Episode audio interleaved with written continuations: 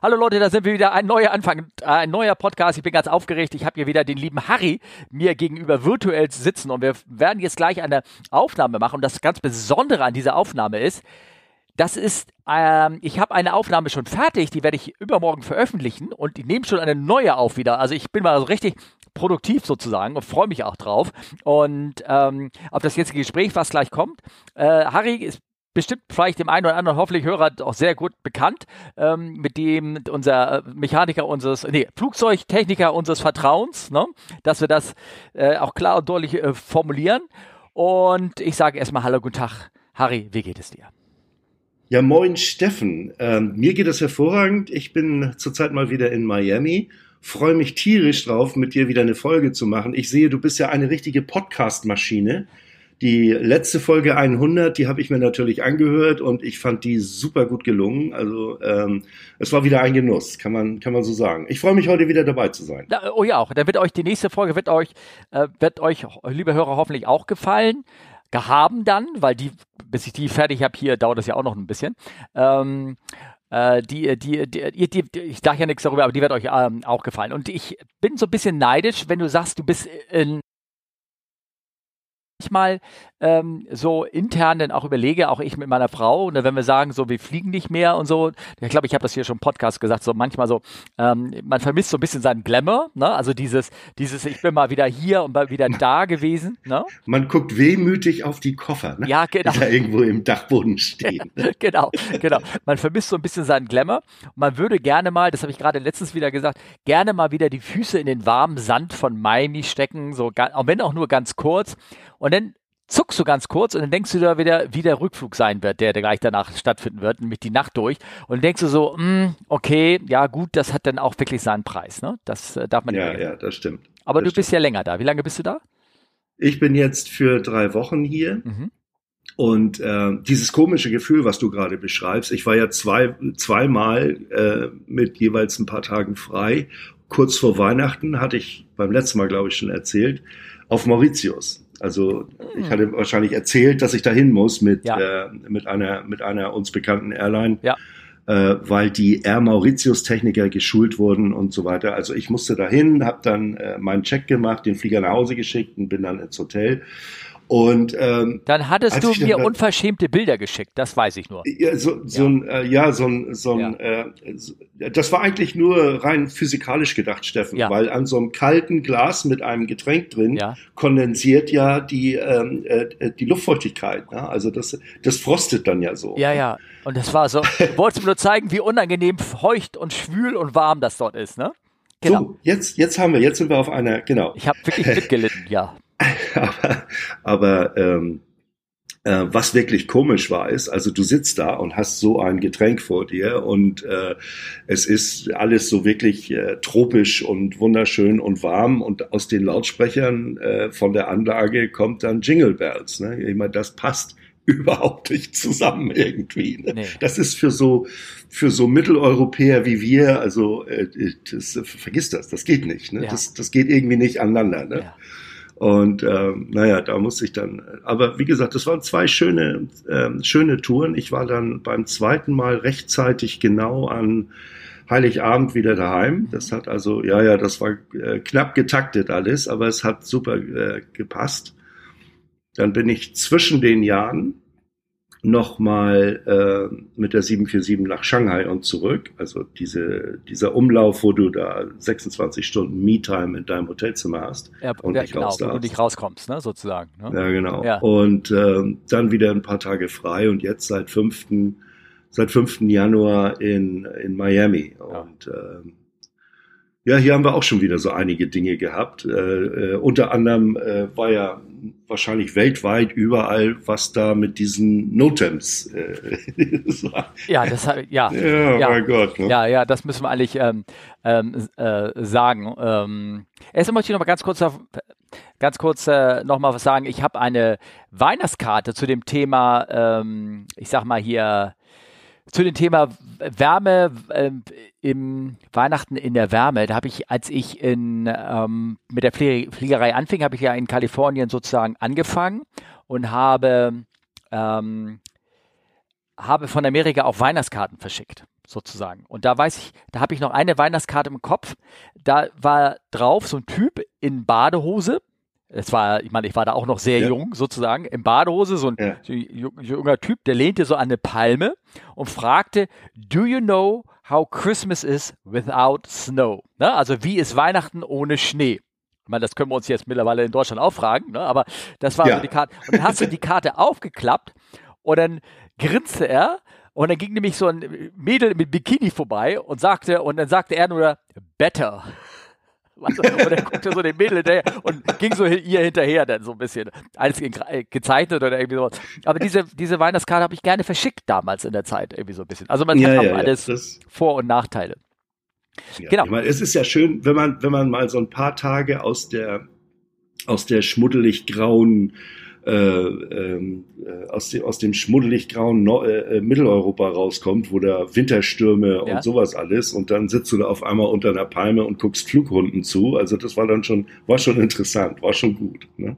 Genau. Ähm, und äh, du kamst an, ich weiß, dann hast du mir irgendwie gesagt, oh, Notem-System ist kaputt. Ich weiß nicht, Leute, ob ihr das mitbekommen habt. Ähm, ich weiß gar nicht. Ähm, äh, das war, wann genau, welches, welcher Tag war das? Am, am 12. glaube ich. Am 12. Ähm, was, was war das jetzt für, für ein Tag? Heute ist Dienstag, also letzten Freitag muss das gewesen sein. Genau. Äh, wir haben ja oft schon im Podcast gehabt das Thema Notems, Notices to Airmans oder Air Missions, wie das jetzt heißt. Ne? Haben uns auch so ein bisschen ja. ra rausgelassen über die, äh, über das Gendern oder nicht Gendern, ob das jetzt das, das Problem ist, was das Notem-System wirklich bedürfte, ne? weil das Notem-System ja. ist, ähm, ist uralt. Wir haben uns auch mal lange unterhalten, warum es auch nur in Großbuchstaben existiert. Ne? Das existiert ja nur aus Großbuchstaben. Ja, genau, ja. genau. Weil 50er Jahre, das Nein, haben 50er? die hier auch in CNN gesagt. aus den, das kommt aus den 50er oder nee, aus den 30ern, sorry, das kommt aus den 30er Jahren. Die erst, ja, wenn du 30 so definierst wie die Jahrhunderte, nämlich es kommt, äh, angefangen hat das schon zu 23. 1923. Ach, ja, das feiert bald 100 Jahre, das System. Also da fing es an, einfach nur mit dem Schriftsatz über, über, über irgendwelche Telex, weißt du, bip, bip, bip, wie solche Systeme irgendwie weitergemittelt worden ist. Und dann haben sie diesen kleinen, einfachen Bit-Schriftsatz übernommen und dann blieb es halt in Großbuchstaben und also. Also es ist einfach ja, ja. furchtbar zu lesen. Abkürzungen ohne Ende und so. Es gibt es ja beim Wetter auch noch, wobei da finde ich das okay als Pilot, weil wenn du so ein Wetter liest, ist es schnell gelesen, wenn es eine Abkürzung ist. Ne? Das ist so ein bisschen wie ja, bei, vor allen Dingen, wenn bei Steno, ne? Das sind ja nicht so viele Abkürzungen. Ich meine, ein Wetter, das äh, habe ich ja auch mal irgendwann gelernt, als, ja. als damals noch SWQ. Ähm, und ein Wetterlesen, das ist, äh, das geht so ineinander, das geht so in Fleisch und Blut ja. über. Das ja, hast du, das hast du ganz schnell drauf. Notems, das ist, äh, das ist, da weißt du manchmal auch nicht, da benutzen sie Abkürzungen, die haben sie wahrscheinlich drei Jahre nicht mehr benutzt, die haben sie irgendwo wieder rausgegraben und dann überlegst du dir, was meinen die denn damit? Ne? Ja, die Amerikaner machen das ja noch spezieller. Die haben, äh, geben ja Notems auch in Abhängigkeit von ähm, also machen, so machen sie auch Wetter und na, machen sie es mehr Wetterberichte machen. Ich muss zurück, aber die geben ja auch gerne mal ähm, abhängig von einem VOA oder irgendwas raus. Also dann hast du dann ja, irgendwie eine ja. Abkürzung 5 ähm, NM SE auf CMM und dann musst du wissen, dass CMM VOA ist und wo dieses VOA ist und was bedeutet NM und SE. Ja klar, fünfmal Southeast of CMM VOA und oh, dann denkst ja. du so. Und deswegen haben wir für Amerikaner speziell noch so eine, so eine Karte gehabt, wo die ganzen VOAs überhaupt eingezeichnet ist, weil das kannst du ja alles gar nicht beherrschen. Ne? Also ja, ja. das ist völlig absurd irgendwie irgendwann. Naja, und dann ging das System kaputt und äh, war irgendwie, wie lange war Groundstop, weißt du das? Die haben alle Flieger angehalten, ne? Dann? Zwei Stunden, zwei Stunden, zweieinhalb Stunden sowas. Ja. Aber unsere hat es natürlich nicht betroffen, weil die waren, ähm, die waren ja schon unterwegs. Also das war ja, das war ja, das waren halt alles Inlandsflüge und ich glaube, sie haben insgesamt Insgesamt waren fünf oder sechstausend Flüge davon betroffen. Das musst du dir mal ja. überlegen. Zwei Stunden USA-Flugverkehr sind sechstausend Flüge. ja, aber wir müssen dann, anmerken, die sind nicht gestartet. Die geflogen sind, sind zu Ende geflogen. Nur die, die nicht. Die geflogen sind, sind zu Ende geflogen. Ja. Aber die, die, äh, es betroffen hat, die, da waren dann, äh, ich glaube, 800 oder so Cancellations hatten sie und 1400 Delays. Ja. Also es ging noch relativ glimpflich ab. Äh, also ja, für US-Verhältnisse. Ne? mittlerweile das, hat man das, das geht hier ja schlimmer. Dass irgendeiner so eine Datei da eingefügt hat, ein System, die irgendwie kaputt war und die auch ins Backup ja. irgendwie reingewandert ist und dann wollten sie das wieder genau. restoren und dann hat es nicht geklappt. Also ich habe da, tu da mal einen Link rein, könnt ihr jetzt irgendwie in die Shownotes oder auf den Dings klicken. Aber ich habe ja, ich habe ja dazu ein, ein Audio-File gefunden. Vielleicht können wir das den Leuten ganz kurz vorspielen. Ne? Das geht zu ersten drei Minuten geht es einfach nur so, mh, so ein bisschen hin und her. Ich mhm. mal gucken, ob es jetzt klappt. Ich versuche das mal einzuspielen. Alaska 299. Alaska 299. Are you guys ready to go, like, now? Ja, Du hörst was, ne? ja. Das Schöne ist, ich höre es nicht. Uh.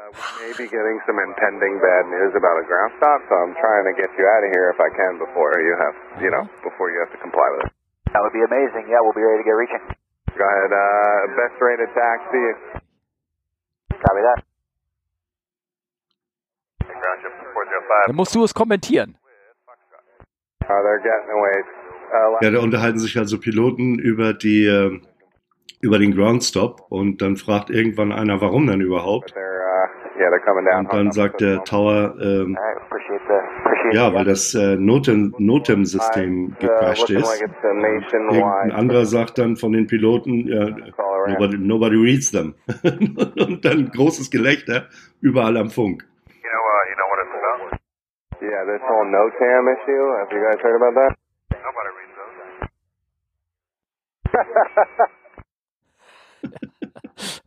Okay.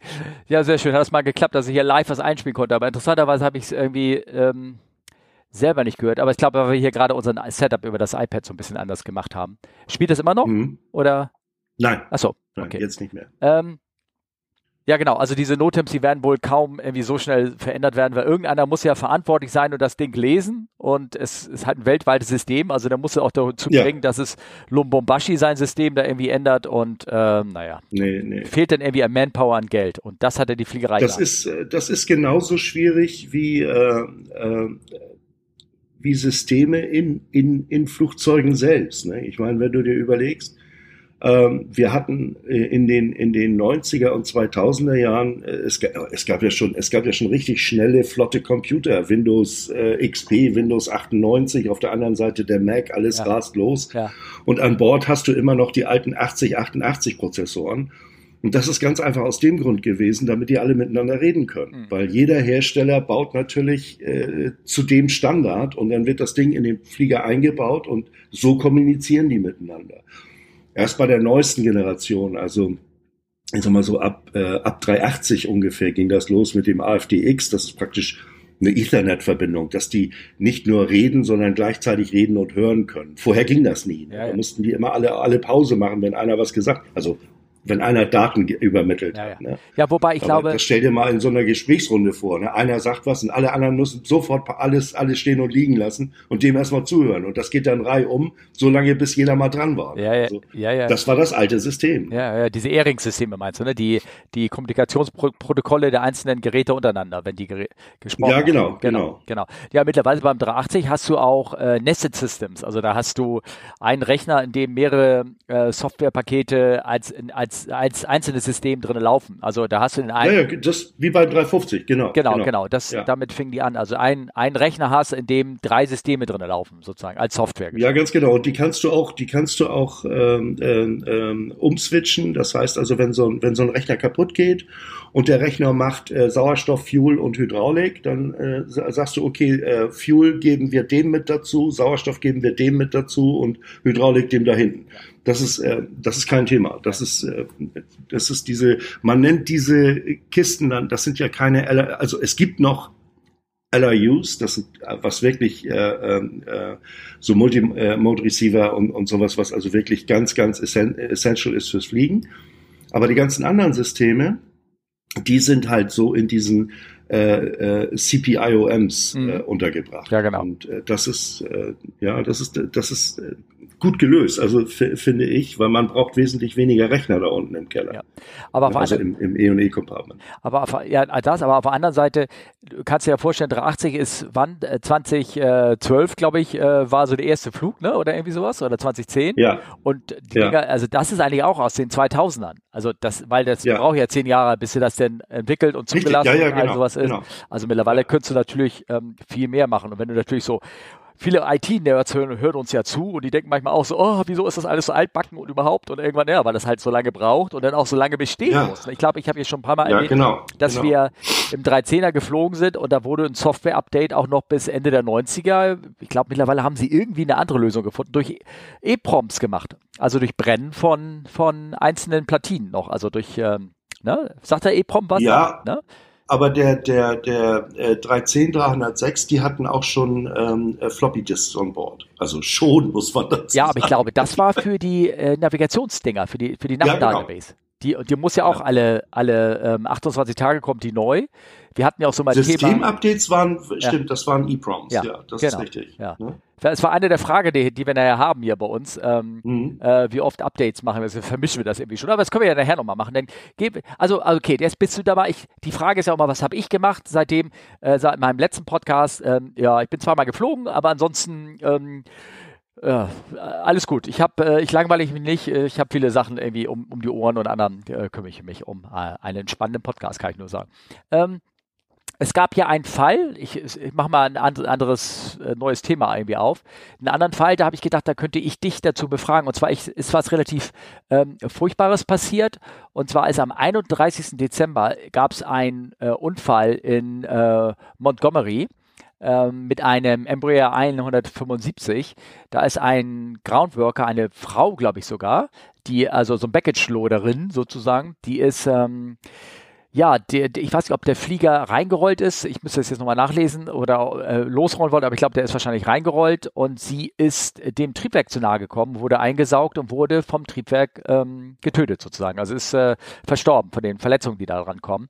Und ähm, d- ich finde es gut, dass es davon keine Bilder gibt, muss ich ehrlich sagen. Ja, finde ich auch. Ja? Finde ich auch. Ich habe ich hab das äh, bei einer äh, 737-300 mal gesehen. Mhm. Ähm, gut, auf dem Bild war auch nicht viel zu erkennen. Ja. Aber wenn du weißt, was es mal war, Ja. ist es ja trotzdem, Genau. ähm, es ist irgendwie immer schaurig. Ich mag solche Bilder Nee, nee, auch gar nicht. Es gibt ja einen Film, es Ähm, gibt einen ganz berühmten romantischen Weihnachtsfilm. Den gucken viele Leute gerne zu Weihnachten an, weil der spielt zu Weihnachten. Das ist ein ganz romantischer, das ist ein ganz romantischer Familienfilm. Und davon den Ja. zweiten Teil, da gibt es auch einen ähnlichen Teil, wo es Mensch und Triebwerk, Mensch und Triebwerk geht. Und zwar diesen, dieser romantischen Film Die Hard. Ja, ja, ja. Der spielt ja, ja, aber gerne zu, zu Schnee und Weihnachten. der, der zweite Teil, ähm, ähm, ich meine, ich, ich, ich, äh, äh, Die Hard ist, ist natürlich ein Kultfilm, Ja. der erste Teil. Ja, ist es. Das ist Kult und, und, und ähm, äh, Bruce Willis ist ja auch irgendwie kultig. Ja, Ähm, aber der zweite Teil, das ist dann an, was da mit dem Flugzeug passiert, das ist äh, so ein Hanebüchner Ja. Scheiß. Also, äh, sorry jetzt für die Language, aber das kann man nicht anders beschreiben. nein, nein, nein, nein, nein. Das ist, äh, ich meine, es werden bei, bei vielen Filmen, wo es um, wo es was mit Fliegerei zu tun hat, auch, ähm, da gab es mal so einen Film mit, äh, war das Jodie Foster oder was, mit in, das äh, sah aus, als würde es in einem 380 spielen, Ja. der ungefähr die dreifache Größe hätte vom 380 und so. Das ist ja immer so. Ja. Die fliegen, du siehst, wie sie alle in eine 737 einsteigen Ja. und dann wird äh, im, im Flug auf einmal ist es dann Ja. ne, äh, ein Jumbo oder Genau. so. ne? Das Schöne ist, aber wenn sich die. Anzahl der Triebwerke während des Films nicht verändert, das ist schon sehr gut. Dann ist es schon Ja. ein qualitativer Film. Wenn nicht aus der Das 4-Mod ist- auf einmal eine 3-Mod wird oder irgendwie sowas. Ja, das ist genau, schon sehr gut. genau. Ja. ja. Aber ähm, ich meine, äh, mit solchen Sachen unterhalte ich auch schon beim, beim, beim Film gucken immer den Mund, Mhm. weil ähm, das, das verträgt zu Hause keiner, wenn du da anfängst zu lachen und äh, irgendwie kommentierst oder so. Das, äh, das, äh, äh, das stehst du sonst immer als Besserwisser und Nerd da. Aber äh, wenn dann solche Dinge sind, wie das mit dem, äh, wo der da reingegriffen hat und irgendwelche Fuel Valves gezogen und Ja. weiß der Teufel, geht nicht. Ja. Also, mein, also, dann lasst euch was anderes einfallen, weißt du? Dann, Ja, aber vor allen Dingen auch die Ne? Angst, die er schürt. Ich weiß in diesem, äh, wir reden jetzt über einen Film, aber ist so, aber wie er denn, ähm, wenn, er, er, er reißt ja ein Ventil auf und dann läuft fliegt das Flugzeug weg, er selber rutscht noch Ja. durchs Triebwerk durch, das Triebwerk läuft weiter und, Ja. und dann läuft der Sprit raus, so als wenn du so ein, so, das ist ja dann wie so ein gelegter Gartenschlauchteppich, liegt dann der Ja. Sprit so im, im Schnee drinne und in Ja, dem genau. kalten Schnee wirft er eine Zigarette rein und das Kerosin brennt oder irgendwie, oder wirft da so eine Leuchte. Und das würde schon mal gar nicht passieren. Also mal, mal ab, abgesehen davon. Aber Ja. okay, das ist dann ja noch, wenn der Sprit tatsächlich dann wie so ein Gartenschlauch da liegt, Ja. was ja auch nicht so sein würde. Ne? Aber ne, die- die ganzen, die ganzen äh, Physiker unter uns, die, die cringen jetzt Ja. alle so ein bisschen. Ja. Aber äh, gut. Aber wie gesagt, das, äh, äh, ja, das Die Hard zweiter Teil äh, Ja. ist ein Genuss. Ne? Genau, okay, aber jetzt sind wir eigentlich, jetzt sind wir, lachen wir über diesen traurigen Fall hier so ein bisschen. Das will ich natürlich irgendwie, irgendwie ähm, auch nicht. Ähm, aber jeder Also bei uns ist es Ja. so, die, diese, diese, es gibt ja, es gibt ja Limits und ich habe dir für deine Show Notes äh, äh, äh, da ja mal so, ein- so ein Diagramm äh, geschickt und das bezieht, bezieht sich natürlich auf die 777. Das ist der größte Ofen, also der größte Motor ja, oder der Flieger mit den größten Motoren, die es gibt. ja, Und da kannst du sehen, bei Takeoff Thrust äh, nach hinten, äh, das sind äh, schlappe 700 Meter, die du da Abstand halten sollst. mhm. Und zwar zum Tail vom Flugzeug.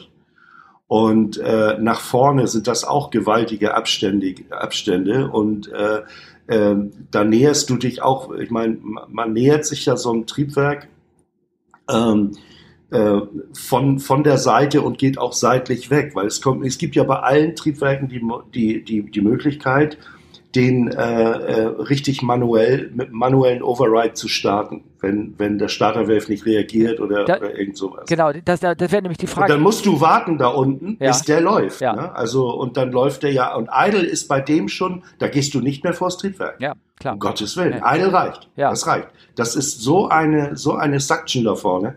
Ähm, keine Chance. Hast du, äh, Wa- Also ich habe, ähm, ich habe, das wäre nämlich, die, deswegen habe ich diesen Fall ja reingebracht. Habt ihr da irgendwie mal eine spezielle, oder weißt du, ob, habt ihr eine spezielle Schulung bekommen oder weißt du, wie die Schule au, Schulung aussieht für so Bodenpersonal, wenn die da ähm, arbeiten müssen? Außer weiß natürlich jeder, solange das rot mit Beacon leuchtet, äh, heißt es stay away, ne, sozusagen, geh weg. Ja, ganz genau, Genau. ganz genau. Und hier ist es ja sogar sogar noch so, dass also in, in, in manchen Teilen der Welt, also in dem Teil, wo ich jetzt bin, äh, wenn der äh, Push, wenn der Pushback beginnt oder Triebwerkstart beginnt, äh, dann stehen auf dem auf dem Fahrweg hinterm Flugzeug stehen zwei mit so mit so roten äh, äh, Leuchtstäben, die die dann in der Luft kreisen lassen, also sogenannte Wingwalker. Ja. Das hast du auf europäischen äh, Flughäfen nicht. Da weiß man, das Beacon ist an, der lässt jetzt entweder an oder, äh, oder er pusht. Und deshalb fährt man da nicht mehr dran vorbei. Machen die das ähm, Ähm, auch für die Kleinflugzeuge hier? Also für so eine Embraer, die ist ja jetzt nicht so gewaltig wie so eine Triple. Ja, aber trotzdem, Ja, trotzdem. Es ist immer noch eine Menge Luft, die da durchgeschossen wird. Und, äh, da macht man keinen Unterschied, auch allein schon schulungstechnisch. Mhm. Man will das nicht, man will das vereinheitlichen für alle. Und das ist ja auch richtig so. Und deshalb ist die Schulung bei den, bei den äh, äh, Flughafenbediensteten, die Belader und sowas alles, die kriegen natürlich genau diese äh, äh, Diagramme gezeigt und die kriegen natürlich auch Filmchen gezeigt. Es gibt so ein Filmchen, wo, wo sie ein, ähm, zu Testzwecken äh, beim äh, hinter dem Jumbo haben sie irgendwie an so das ist so ein hast du bestimmt schon Ja, mal gesehen das das. ist an irgend so ein irgendwo an so einem Wasser haben sie da und der bläst das Auto ins Wasser und Ja. und äh, ne, und so, solche Dinge passieren tatsächlich also wenn du ein Auto hinter ein Jumbo stellst oder auch hinter eine Triple stellst und du gibst äh, Takeoff Power, das Auto ist nicht, das siehst du nicht mehr. Ja. Das ist weg. Ja, ja, klar. Ja. Es fliegt auch ein ganzes Stück. Gab es auch bei Top Gear eine schöne Folge. Das haben sie mit einer Ente gemacht, mit einer mit einer äh, äh, 2CV haben sie da. Äh, äh, die die ist auch airborne gegangen. Ja, nicht nur das. Ähm, ähm, also ich, solche Videos kenne ich. Ich habe jetzt auch gerade von so einem Fall gelesen, ähm, das passiert auch in, hin und wieder, dass äh, selbst das eigene Flugzeug die Runway kaputt macht. Da gibt's so, ähm, die Ja, geben Gas, sondern ja. wenn das nicht richtig befestigt ist, dann fliegen die Teile nach hinten und fliegen auch hinten gegen den Stabilizer hinten gegen und knapp machen den kaputt. Da hatten Ja. wir sogar selber mal einen Fall vor vielen vielen Jahren in, in, in Lagos mit dem A330. Okay. Da war die Mischung, die Betonmischung oder Zementmischung im Beton oder ich kenne mich da nicht aus, Ja. aber auf jeden Fall haben sich da so Brocken gelöst, so faustgroße Brocken gelöst. Und die sind natürlich sofort hochgeschleudert worden auch. Und dann äh, war der, der Stabilizer war per perforiert, also es sah alles, sah alles sehr unschön aus da. Vor allen Dingen das Schöne, das ist, merken die vielleicht gar nicht mal und starten trotzdem mit der Kiste, ne? Ja, ja. Ja. Ja, ja. Ja, klar. So wie damals die Geschichte mit dem, mit dem, ähm, ähm, erinner dich, 320 Blitzschlag, ich glaube, das war Air France. 320 Blitzschlag äh, äh, eingefangen und hinten die, die Composite äh, äh, Höhenruder war die Hälfte weg. Oh, Äh, also vom, vom Elevator. Auf der einen Seite fehlte ein Drittel, auf der anderen Seite die Hälfte. Die, haben die es gemerkt? Und, ja, die, was heißt, die, der, hat sich, der hat sich ein bisschen anders angefühlt in Ja. der Luft. sag ich mal so. das, das Flugverhalten war ein bisschen verändert. ja, ne? okay. Und ähm, äh, wussten aber nicht warum. Ja, ja, klar. Und als sie dann ausgestiegen sind, geguckt haben, da haben sie Geburtstag gefeiert. Ja, gut, kann ich vorstellen. Ähm, ich, Weil der Blitz hat praktisch das Laminat, die, Ja. die, die, den, den Kleber gelöst. ja, dann, also dann schätze ich mal, haben sie da ein bisschen auch die äh, Produktionsstandard verändert, ne? Also das sollte eigentlich ja nicht passieren, ne? Also das, äh, Ja. Ja, naja. Ähm, es gibt einen ganz bekannten Fall von äh, Abgasschäden. Da ist, glaube ich, eine, das war auf einem kleinen Flugplatz in England und da ist so ein, ähm, also ein ganz alter, mit so einem alten Düsentriebwerk, so ein alter Jet gestartet, so eine, keine Ahnung, Viper Ja. oder irgendwie sowas. Ich äh, suche das raus, Ja. das Ding. Und da ist die Runway, der startet und das geht während des Startlaufs los. Das heißt, selber hat es gar nicht gemerkt, aber der hat nachher seine gesamte Runway zerstört. Da sind, da sind quadratmeterweise sind die, Run die Sachen wegge Ach, weggeflogen, Scheiße. irgendwie sowas. Das war irre. Also ich glaube nicht, dass Ja, der auf der Runway da noch gelandet ist wieder. Ja, ja, ja.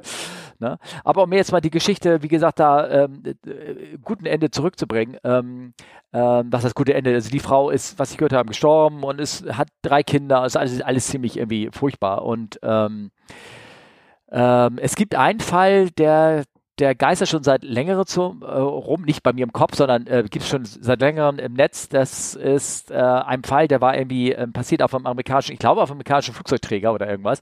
Und die müssen da ja auch immer sehr viel bei so einem Flugzeug rumdatteln, wenn während der Triebwerk läuft und Schock setzen und alles, weil ne, das, ne, das geht ja dann. Und der ist Und einhaken vorne. ja, einhaken, also Quatsch. So, und der ist dabei äh, eingesaugt worden von so einem von so einem Jet-Triebwerk vorne. Aber die haben, glaube ich, noch so Statorvans davor gehabt.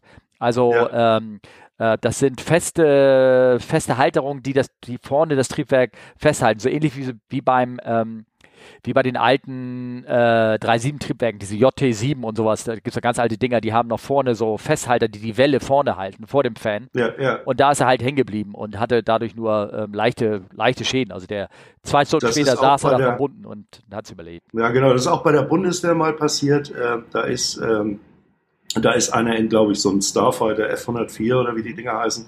Und der kam dann auch irgendwann nicht weiter, weil äh, der Kanal wurde immer enger und er hat praktisch die Luft zum Triebwerk verschlossen Ja, und das Triebwerk ist wieder ausgegangen. ah ja, okay. Und ich kann von einem Fall berichten, also vor vielen, vielen Monaten war das, an einem 310, da ist die, die ähm, APU immer gestorben.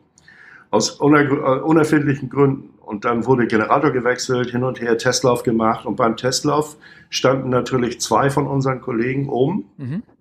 auf einer Plattform unter der APU.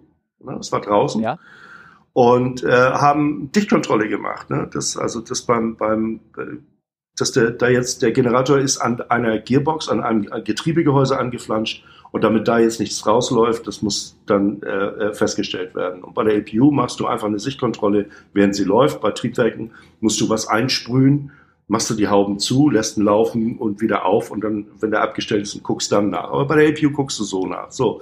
äh, ganz Und kurz ich unterbrechen, aber du könntest ein Triebwerk ja mit geöffneten Klappen laufen lassen, oder nicht? Ähm, Also manche zumindest. Das ist, n- bei manchen geht es, bei manchen ist es verboten. Ah, okay, gut, alles klar. Gut. Weil, äh, wenn du dir dieses, äh, kommen wir wieder auf das Diagramm zurück, wenn du dir das Diagramm anguckst, der saugt seine eigenen Kaulitz an sonst. Ja, Also ich verstehe, alles klar. Im, ja. im, Im Leerlauf gibt es das, Ja? Aber auch nicht bei allen Triebwerken. Und die Reverser Cowls, die bleiben normalerweise immer zu. ja, okay. Also nur vorne die, die, die kannst du Ja, aufmachen. okay. Aber manche Triebwerke haben ja das, die Gearbox und alles unter der Reverser Cowling. Das heißt, da vorne ist gar nichts. Ja, okay, ne? alles klar. In dem Fall war es dann so, ähm, ähm, ich, ich saß im Cockpit und habe die Apo dann gestartet, nachdem wir den Generator gewechselt haben und dann lief die schön stabil und dann nach einer Weile sagte mir der unten, also bis jetzt ist alles dicht und sie läuft stabil. Dann sage ich, okay, dann ähm, schalte ich jetzt mal äh, Bleed ein und äh, Strom, also der, den Strom weg von, von Ground Power auf APU, so dass die mal richtig Last kriegt, ne? dass die mal richtig so, ne? mach das. Und in dem Moment, wo ich das mache, ist hinten auf der Plattform ein Kollege, der geht Richtung vorne, also Flug, flugzeugmäßig gesehen, vorne und wollte dem unten winken. Es ist alles dicht, es ist alles gut. Ja. In dem Moment, wo er winken wollte, stand er natürlich mit seinen Schultern und Kopf genau unterm Apo-Einlass. Oh, Die, A- die Apo, so eine Apo ist nicht schwach. Nee. Die Apo hat ihn da reingeholt. oh. Also bis zur Hüfte hat sie ihn reingeholt und dann war sein Gehörschutz weg, sein Kragen von der Jacke war weg und, und, und er war natürlich, äh, dem, äh, er war so ein bisschen desorientiert, als Ja. wir ihn da wieder rausgezogen haben. Ähm, selbst das kleine Triebwerk, also klein im Verhältnis zu, zu, zu, zu den großen, die du, die du unten drunter hängen hast, selbst da darf man nicht vergessen, was da für ein für ein äh, für eine Kraft äh, äh, da entwickelt wird. Ne? Also das ist das ist alles nicht ohne. Und deshalb auch wenn du sagst so Embraer oder oder äh, was weiß ich, wenn du hinter so einem Prop äh, also so eine so eine Fokker 50 oder sowas das ist alles, das ist alles nicht ohne. Nee, nee, das klar, ist, logisch, äh, logisch. Ich meine, der Schub ist dazu da, um das Flugzeug nach vorne zu drücken. Ne? So ist es nicht.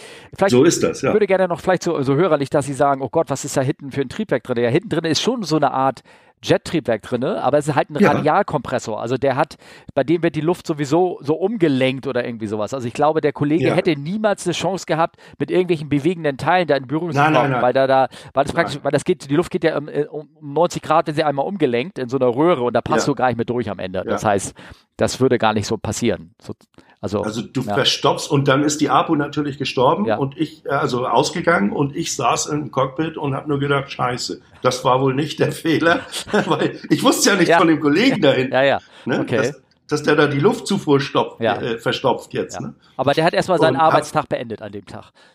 Ja, der hat seinen Arbeitstag, ähm, ja, ich glaube für drei, vier Tage beendet. Ja, okay. Also der, der, ne, das Ja. war, das ist so, das ist ein äh, äh, wahrscheinlich auch mehr so psychischen Erlebnis, was du, was du erstmal verarbeiten Ja, ja, musst, klar, ne, das Ganze. Ne? Das geht ja so schnell.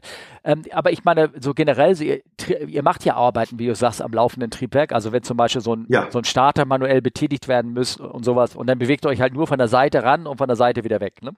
Genau, Genau. genau. Aber wie machst du das, wenn du zum Beispiel bei so einem, sagen wir mal, Jumbo, der hat ja vier Motoren und Ja. äh, der äußerste, da, da kommst du ja oben gar nicht ran beim Laufen. Da musst du wahrscheinlich Leiter und all sowas haben. Geht das denn oder musst du da spezielle Sicherungsmaßnahmen machen oder irgendwas? Ja, also da ist es so, beim, beim, beim Jumbo war das ja sowieso immer so eine Sache, wenn du da den, äh, den ähm, äh, Bleed-Problem hast, äh, musstest du äh, dieses äh, Pressure Regulating and Shutoff Valve, das ist das Hauptabschaltventil für die gesamte Luftanlage Mhm. des Motors. Ja.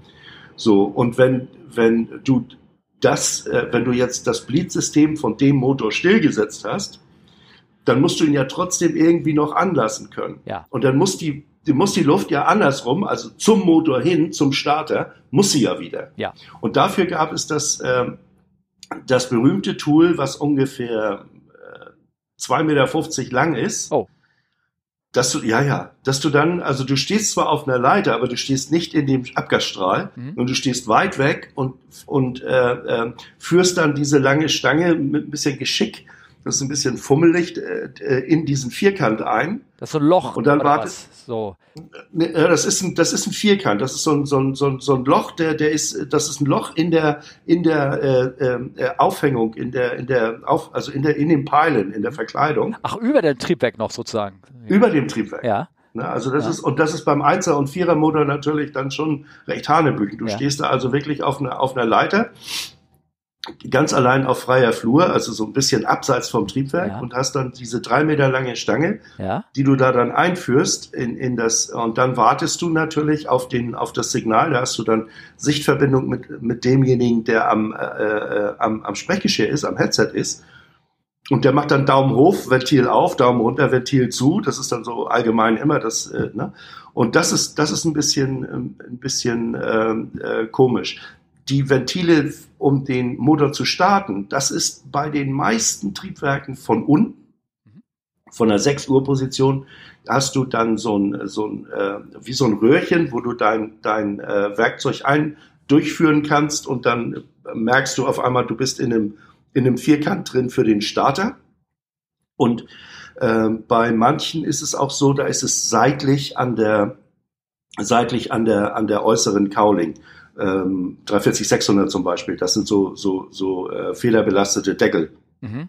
wo du da mit, dem- mit dem Tool reingehst. Und Ja, äh, wir müssen mal ganz kurz, nicht, dass unsere Hörer das wissen, so ein, so ein Motor wird halt gestartet mit Druckluft. Das ist eine kleine Druckluftturbine, die da dran ist.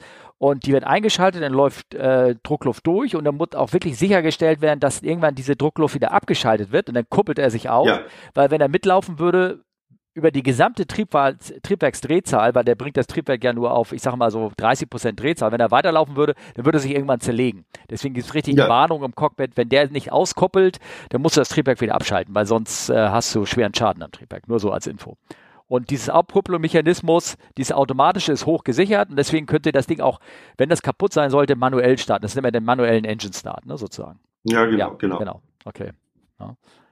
Ähm, das, Entschuldigung, dass ich da ja unterbrochen habe, aber da vielleicht Nee, da- viele Hörer uns gar nicht. Alles, Das ist ja so Alles- ein Grundwissen alles- alles- von der Fliegerei und das hat ja nun nicht jeder, ne, sozusagen. ne? nee, nee. Ja, ja, nee. genau. Na, und es, es gibt natürlich jede Menge Flugzeuge, die, auch gerade bei den kleineren eigentlich, ähm, die haben ähm, elektrische Starter. Das ist äh, die, die, die, da hast du das mit der Luft nicht. Und auch dieses, bei den, bei den großen Fliegern ist es ja normalerweise, du hast ein Ventil und den eigentlichen Starter. Und das Ventil ist äh, äh, und soll auch äh, die, die Schwachstelle sein. Das heißt, wenn irgendwas ist, dann geht das Starterventil eben nicht auf. Und Ja. dann kannst du da mit, mit, so, mit, so, äh, mit so einer langen Stange, an deren Ende ist ein Vierkant, da klingst du dich ein, wartest auf ein Signal und dann ist das eine Viertelumdrehung. Ja.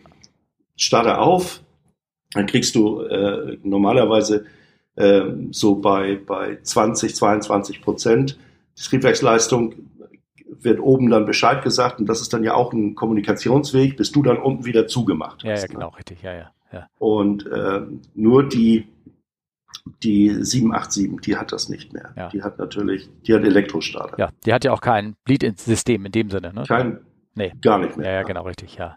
Ähm, ich habe das, glaube ich, in meiner Karriere, glaube ich, zweimal machen müssen, den äh, manuellen, also bei der 3.7, dass der Starter manuell getätigt werden muss. Ich glaube, zweimal. Also das ist extrem selten eigentlich, dass es vorkommt. ne? Für euch ist es extrem selten. Also für, für mich ähm, muss ich ganz ehrlich sagen, ich kann es nicht mehr zählen. Oh, ja, ja, klar. Weil wenn du, wenn du so auf einer Station bist, du hast jeden Tag drei Flugzeuge, dann kannst du dir vorstellen, äh, das ist, ja, äh, das ist auch immer so dieser, dieser lustige kleine, ja, wie soll man das sagen, dieser kleine Banter, wenn man manchmal so, äh, äh, äh, ein Flugzeug kommt an und es, es, es stinkt im Ja, Flugzeug. ja. Hm? Gerade 340, 600 ist da, ist da, da sind die dann natürlich auch alle schon in High Alert, weil es könnte ja Oil sein und es könnte ihnen schlecht werden, sie könnten toxisch und äh, ist alles richtig. Ähm, sollte man auch unbedingt äh, nachmachen, aber in den äh, nachgucken, aber in den meisten Fällen ist es tatsächlich ähm, Enteiserflüssigkeit. Ja, ja. Der 340-600 ist irgendwie, das ist so gebaut, dass wenn du hinten den Stabilizer enteist, läuft es, läuft es seitlich am Rumpf runter, ein bisschen nach vorne und da ist der Akku-Einsatz. So, dann zieht er sich da die Luft mit, und das müssen nur ein paar Tropfen sein, dann stinkt schon. in Ja, ja, genau. Ja. Und das ist immer wieder so der Fall. So, und in dem Fall war es dann so, dann habe ich halt dem Kollegen gesagt, vorne gesagt, das ist ganz normal, das ist äh, Enteiserflüssigkeit. Und dann kommt immer die Antwort, das habe ich noch nie gehabt, das ist mir noch nie untergekommen. Da habe ich gesagt, Kollege, du fliegst das Ding viermal im Monat, ich sehe ihn mindestens 30, 40 Mal im, im, äh, im, im, im, im selben Zeitraum. Ja, ja. Also, ne, das Ja. ist das ist der Unterschied und deshalb auch mit dem Starter. Ich habe äh, ähm, an allen Triebwerken bis jetzt, bis auf 777, und bei 777 ist es ganz elegant gelöst, die haben sogar einen Hebel eingebaut. Du musst nichts mitbringen. Also du kannst direkt dran gehen und da ist ein Hebel unten drunter, unter so einer Klappe Ja, okay. äh, der mit dem Fleckschaft dann mit dem Starter verbunden ist. Aber bei allen anderen Flu äh, äh, äh, Flugzeugen, äh, die auch die Arie mit der 747-400 mit der langen Stange, ist immer wieder ein Genuss. Also äh, das ist schon oft passiert. Es gab es gab Zeiten, da hatten wir die, äh, diese Stange nicht nur im Büro, also im Lager irgendwo, sondern die lag schon parat im Auto, Oh. weil wir wussten, okay. das ist eine Station, wo das Startervalve auch gerne mal einfriert, we- wenn nach dem Abstellen. Also stell dir vor, du stellst einen Motor ab bei minus 20 Grad und äh, vorher ist da äh, die ganze die ganze Geschichte schön warm und vielleicht auch noch ein bisschen Feuchtigkeit da und das Startervalve hat ja eine Membrane. Hm. So, und jetzt äh, reicht ein ganz klein bisschen Eis da irgendwo und die Losbrechkraft hast du einfach nicht mit dem, mit dem, äh, hat das Ventil nicht. Ja. Du bist halt stärker, wenn du von außen dran gehst. Ne? Und äh, da ist immer wieder, das ist uns irgendwann auch eingebläut worden, so ein Startervalve niemals ohne Druck. Also niemals einfach so auf und zu machen. Ja, das ist, also die Membrane kaputt. Ja. Also, ist es nicht auch so, dass manche, ich meine, ich weiß nicht, manche Ventile weiß ich, die bei Blitzsachen, die sind elektrisch bedient, aber pneumatisch operiert. Also, ganz genau. Und das ist beim Starterwelf auch so. Also du hast, das nur, ist, das ist, du hast nur so ein kleines Ventil, was praktisch eine andere Druckkraft aufwirkt, sodass das eigentliche Ventil von dem eigentlichen Luftdruck selber aufgedrückt wird. Ne? Genau. Und der ist gar nicht genau. so groß denn dafür, um das Ventil aufzudrücken. Das soll ja ganz nur genau. um ganz Masse genau. gehen und nicht um Druck. Ne? Ja. Dieser, dieser allererste ähm, ähm, äh, Open Pressure ist, ist, ist äh, relativ gering. Ja. Genau. Erst wenn die Klappe dann so langsam auffährt, dann, dann hat sie auch mehr, dann ist auch mehr, mehr Kraft da. Mhm. Aber genau dieser allererste Open Pressure, der, äh, das, sowas kann mal passieren. Das, das, okay. das, das gibt's öfter mal. Ja interessant. Ähm, ja, boah, ich kann man, ähm, Druck kann man stundenlang überreden, ne? Irgendwie sowas. Ja. Ich, oder fällt dir noch ein was dazu? Ich bin gerade überlegen, nee, ne? Das, ich hoffe, wir haben das einigermaßen alles erklärt, was da irgendwie alles so, ja. worauf man irgendwie achten muss. Ähm, ich habe ja, ich weiß nicht, ob du da viel was zu sagen kannst. Ich habe dir so einen kleinen Fall rausgesucht, der ist am 25. Januar äh, letzten Jahres äh, passiert und das fand ich irgendwie ganz spannend. Ähm, da ist eine Lot, eine Dash 8 äh, in der Nähe von Krakau, ähm, die wollte irgendwo hin und die hatte ein Problem mit der Cockpit-Tür. Die haben sie die ja. irgendwie nicht mal aufgekriegt oder nicht mehr zugekriegt oder irgendwie sowas. Also sie hatten ja mittlerweile müssen unsere Cockpit-Touren ja abgesichert sein. Dank äh, 9-11, sagen wir mal so, ist das alles hoch ge gesichert. Und, ähm, und die sind tatsächlich diverted nach Warschau und sind nach 15 Minuten weitergeflogen. Also da haben sie wahrscheinlich nur irgendwas repariert oder einen Schlüssel bekommen, dass sie es wieder aufschließen können von innen oder irgendwas. Ich weiß es nicht. Da sind ja mittlerweile so Lock- und Strike-Mechanismen drinne und all ja, genau, ne, genau. So, die das, die die Tür irgendwie ähm, sichern, dass man von außen nicht reinkommt, dass, man, dass sie trotzdem aufgeht bei Druckausgleich und ganzen figelinischen Kram, der da drin ist. Da wollte ich nur fragen, hast du eigentlich was mit diesem Türeinbau irgendwie ein bisschen zu tun gehabt oder irgendwie sowas? Man hört da immer so Geschichten. Also mit dem, mit dem, mit dem äh, Einbau habe ich, hab ich nichts zu tun gehabt. Ich, äh, sie, die, die Türen tauchten dann halt natürlich irgendwann alle nach 9-11 auf und Ja. wir wurden darüber geschult, also in einem sogenannten Schulungsbrief.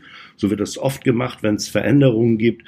Dann kriegst du so ein, so ein ähm, so DIN A4, mehrere Seiten, kriegst du äh, was dazu erzählt und dann ähm, hatte Airbus ein System äh, mit drei Strikes, Boeing mit einem Strike und äh, da gibt es also die, das, es ändert sich auch öfter mal. Das, das, Was ist das Strike? Sind, ähm, Was ist, diese, diese, diese, ähm, ähm, diese Verschlüsse im Grunde genommen, Mhm. die du per äh, mit einem elektrischen Schalter, also mit einem Schalter äh, äh, lösen kannst. Ja, das ja. sind so magnetisch die die die die Sperre wegnehmen kannst. Und das das nennen die halt Strike. Und äh, äh, dann die Türen selber sind dann so ausgelegt, dass also äh, eine eine ähm, es ist bei, bei manchen Flugzeugen ist es so, die gehen ein, die, die geht einen Spalt weit auf und wird dann von Gurten aufgefangen, wenn es einen, einen Druckunterschied zwischen Cockpit und Kabine gibt. Bei manchen sind Panels eingebaut, dass das passiert. Und bei manchen sind äh, an der Tür gar nichts, sondern nebenan irgendwo in der Verkleidung zwischen der äh, äh, zwischen der Galley oder oder der der äh, der Lavatory, wenn da vorne eine ist, da sind dann solche sogenannten Blowout-Panels drin, die Okay. dann rauskommen würden, Ja. wenn, wenn, wenn das der Fall ist. Die Türen sind, wenn also die, die, die, die, die Door-Locks der Cockpit-Tür sind Minimum. Das ist alles äh, Mail-Geschichte. Ja. Und es kommt, äh, ich weiß es, bin mir nicht sicher, aber ich glaube, es kommt sogar darauf an, wo auf der Welt du dich befindest.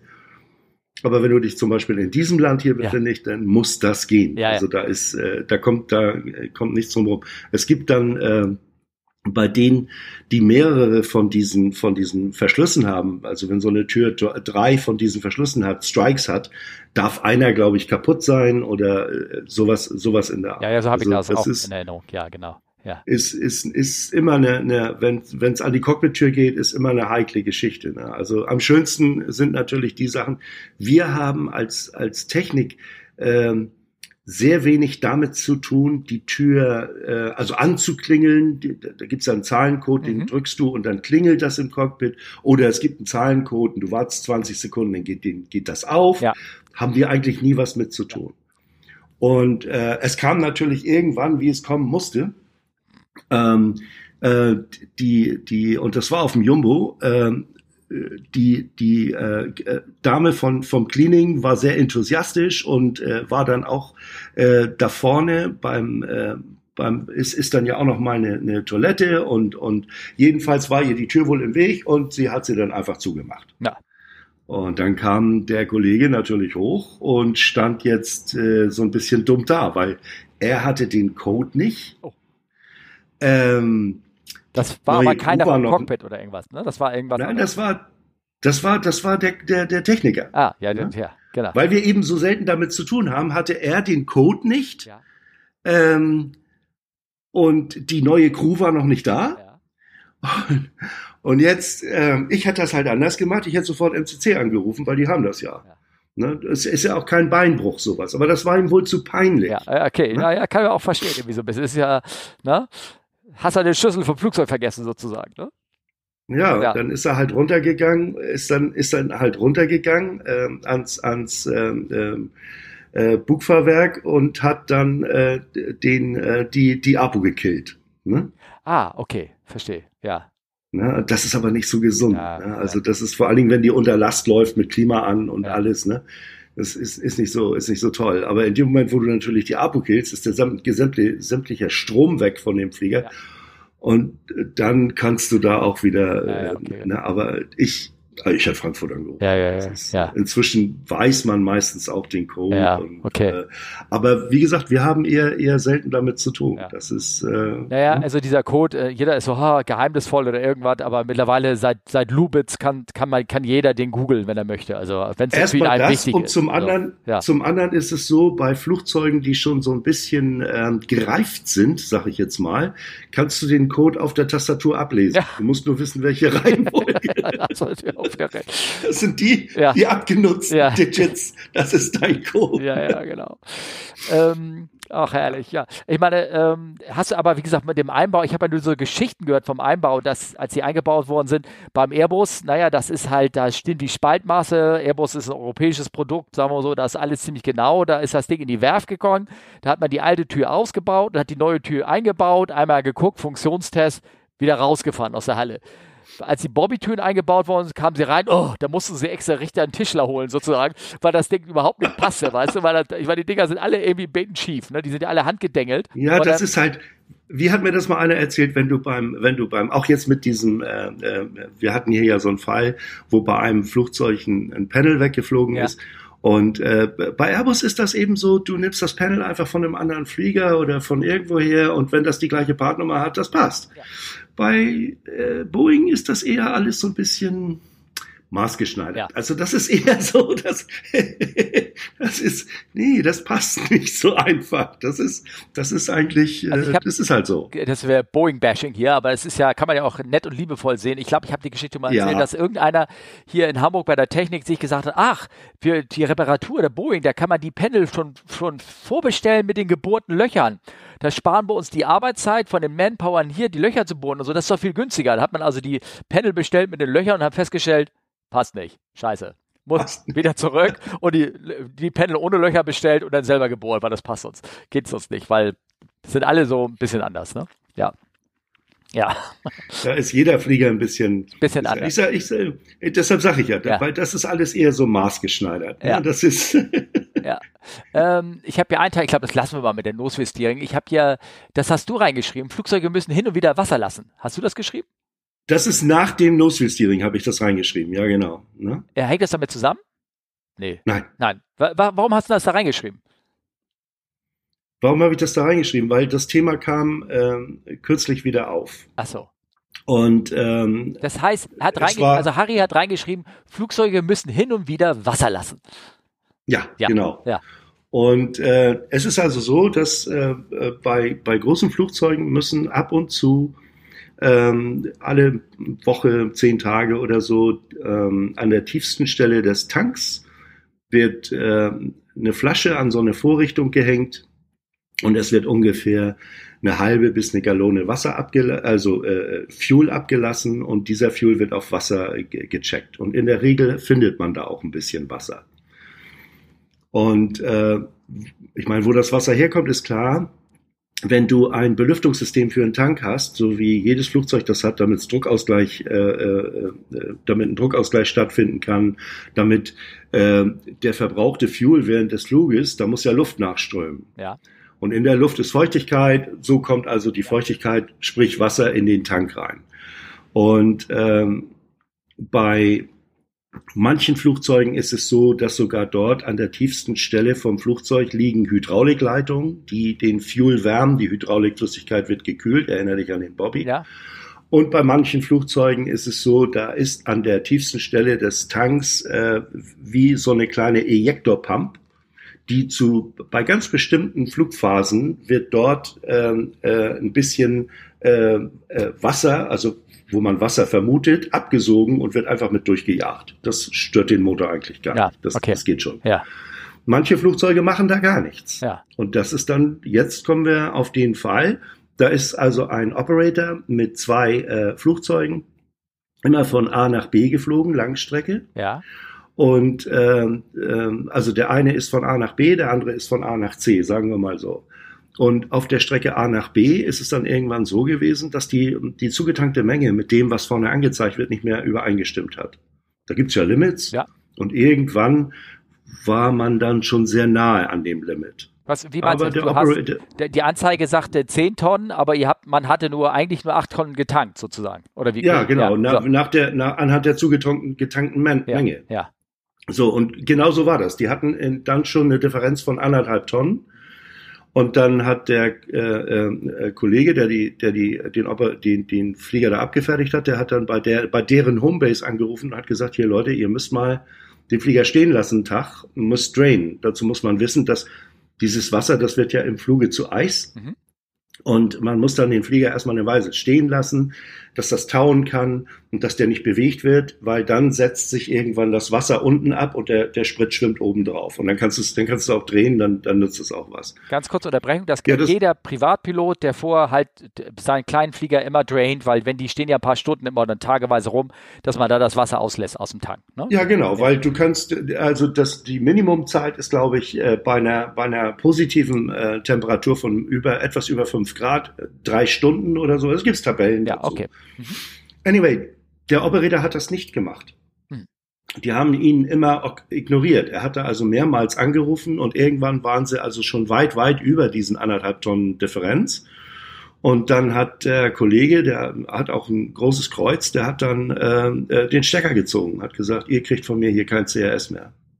Bei über zweieinhalb Tonnen Ja. Differenz Ja, aber insgesamt. da muss auch die Cockpit-Crew irgendwann mal Nein sagen, eigentlich. Das hat dann, ja, und das hat dann dazu geführt, dass ähm, von der von der Homebase der der Airline wurde er am Telefon praktisch äh, beschimpft und angeschrien.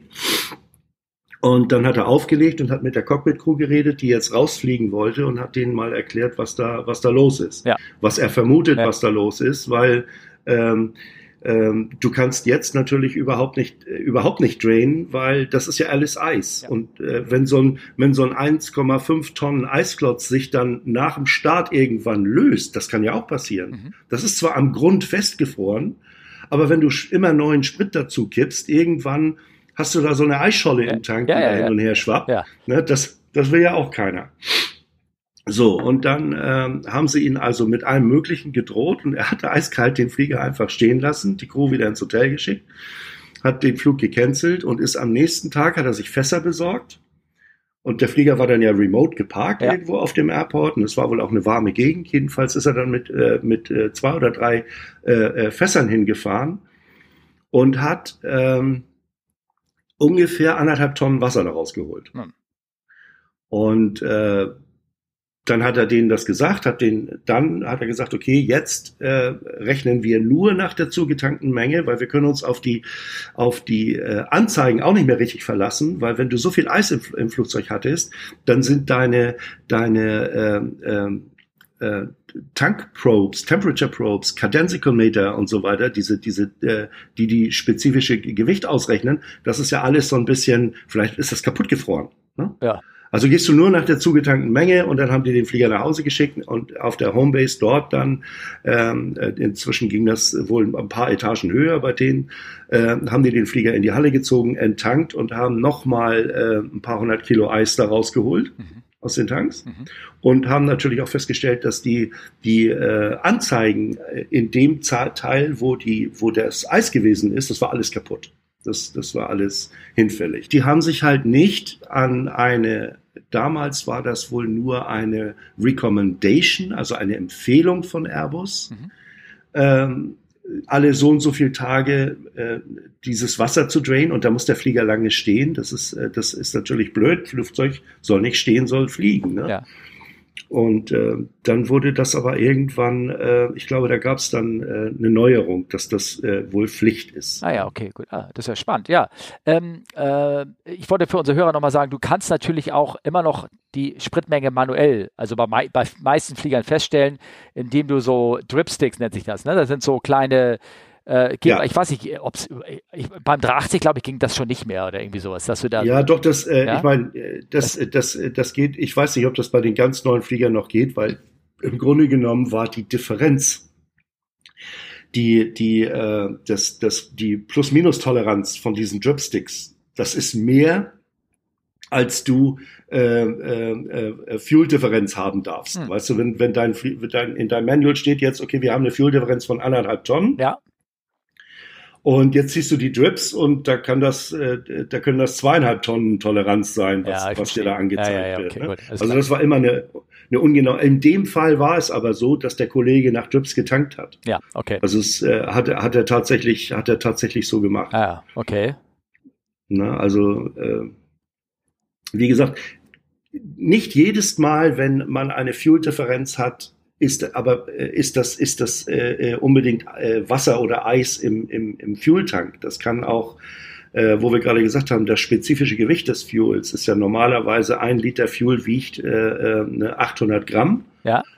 Und das ändert sich mit der Temperatur und deshalb äh, da muss man auch aufpassen, dass äh, wenn man vorher keine ich sag mal, du fliegst hier in, in, in, in, in, auf der Homebase los und du hattest keine Fuel-Differenz. Dann ist die Fuel-Differenz am, am, am anderen Ort, die ist eher auf was anderes zurückzuführen, als dass du jetzt, du ziehst dir nicht 800 äh, Kilo Eis auf einem Flug in den Tank. Nein, nein, nein, das nein, schaffst nein, du das nicht. ist falsch.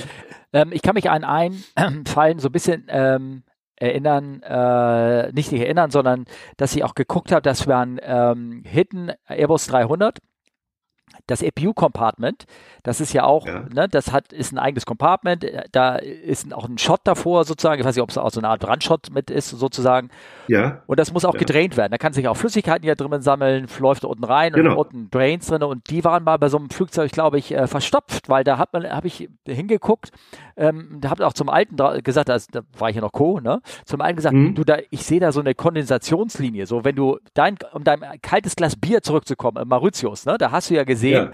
wie sich das geperlt hat. Und du konntest außen sehen, Ja. nach du hochgesehen hast, hast du gesehen, da stand praktisch das Wasser drin hinten in dem Compartment. Und hat, äh, du konntest an den Kondensationsrand, konntest das sehen. ja, genau, auch, genau. Ne? So. Ja, kannst den Level schon sehen. Kon ja. Da konntest du echt den Level sehen, weil der Drain war wahrscheinlich verstopft und das stand da irgendwie Ja. drinne. Und da hat der Alte das auch eingeschrieben und da haben sie, glaube ich, auch irgendwie äh, äh, 50 Kilo Wasser da hinten rausgeholt, der das da hinten stand. Und das ist natürlich vom Gesch- Schwerpunkt her eine ungünstige Lage, weil das ganz hinten ist irgendwie sowas. Ne? Das stimmt, Ja, ja. ja, genau. Aber das ist auch schon Ewigkeit her. Aber solche Dinge passieren halt. Ne? Da, die Flüssigkeit sammelt sich irgendwo. Ich habe ähm, gesehen, du hast doch mich so ein bisschen enttäuscht angeguckt, als ich gesagt habe, hier das mit, den, mit dem No-Skier, das überspringen wir mal, weil wir schon so lange reden oder irgendwie sowas. Aber wir können gerne darüber reden, wenn du möchtest. No? Ja, Du ich hatte, ähm, es, es gibt halt äh, unzählige Vorfälle und deshalb habe ich da so einen Link eingefügt. Äh, Safety First. Darf ich ganz kurz einleiten, dass, die, dass unsere Hörer auf sagen, Ja, mach mal. es geht? Und zwar ähm, äh, folgendes, und zwar es kam jetzt ein feiner Bericht raus von einem Unfall, der ist in Fukuoka passiert, also Japan. Ähm, der passiert ist er selber am 24. März 2018. Und zwar ist dort, ähm, das hat man ja schon häufig gesehen, dass äh, bei der Landung oder schon beim Ausfahren des Fahrwerks, beim 320er, das Fahrwerk sich um 90 Grad verdreht. Geht einmal so 90 Grad quer, die Reifen stehen alles andere als dann in Laufrichtung. Und wenn du dann mit so einem Fahrwerk aufsetzt, dann ähm, ja, platzen dann die Reifen und der, das Fahrwerk glitscht äh, quergestellt auf dem Asphalt hin und her und Oftmals war das schon so gewesen, dass das so ein Steering-Failure war, dass es in der Luft durch einen Softwarefehler oder einen Ventilfehler sich das in der Luft verdreht hat. Ich fand das ganz interessant. Jetzt ist der Fallbericht von diesem Fall hier in Fukuhara rausgekommen. Ich habe das, äh, verlinkt das auch mal.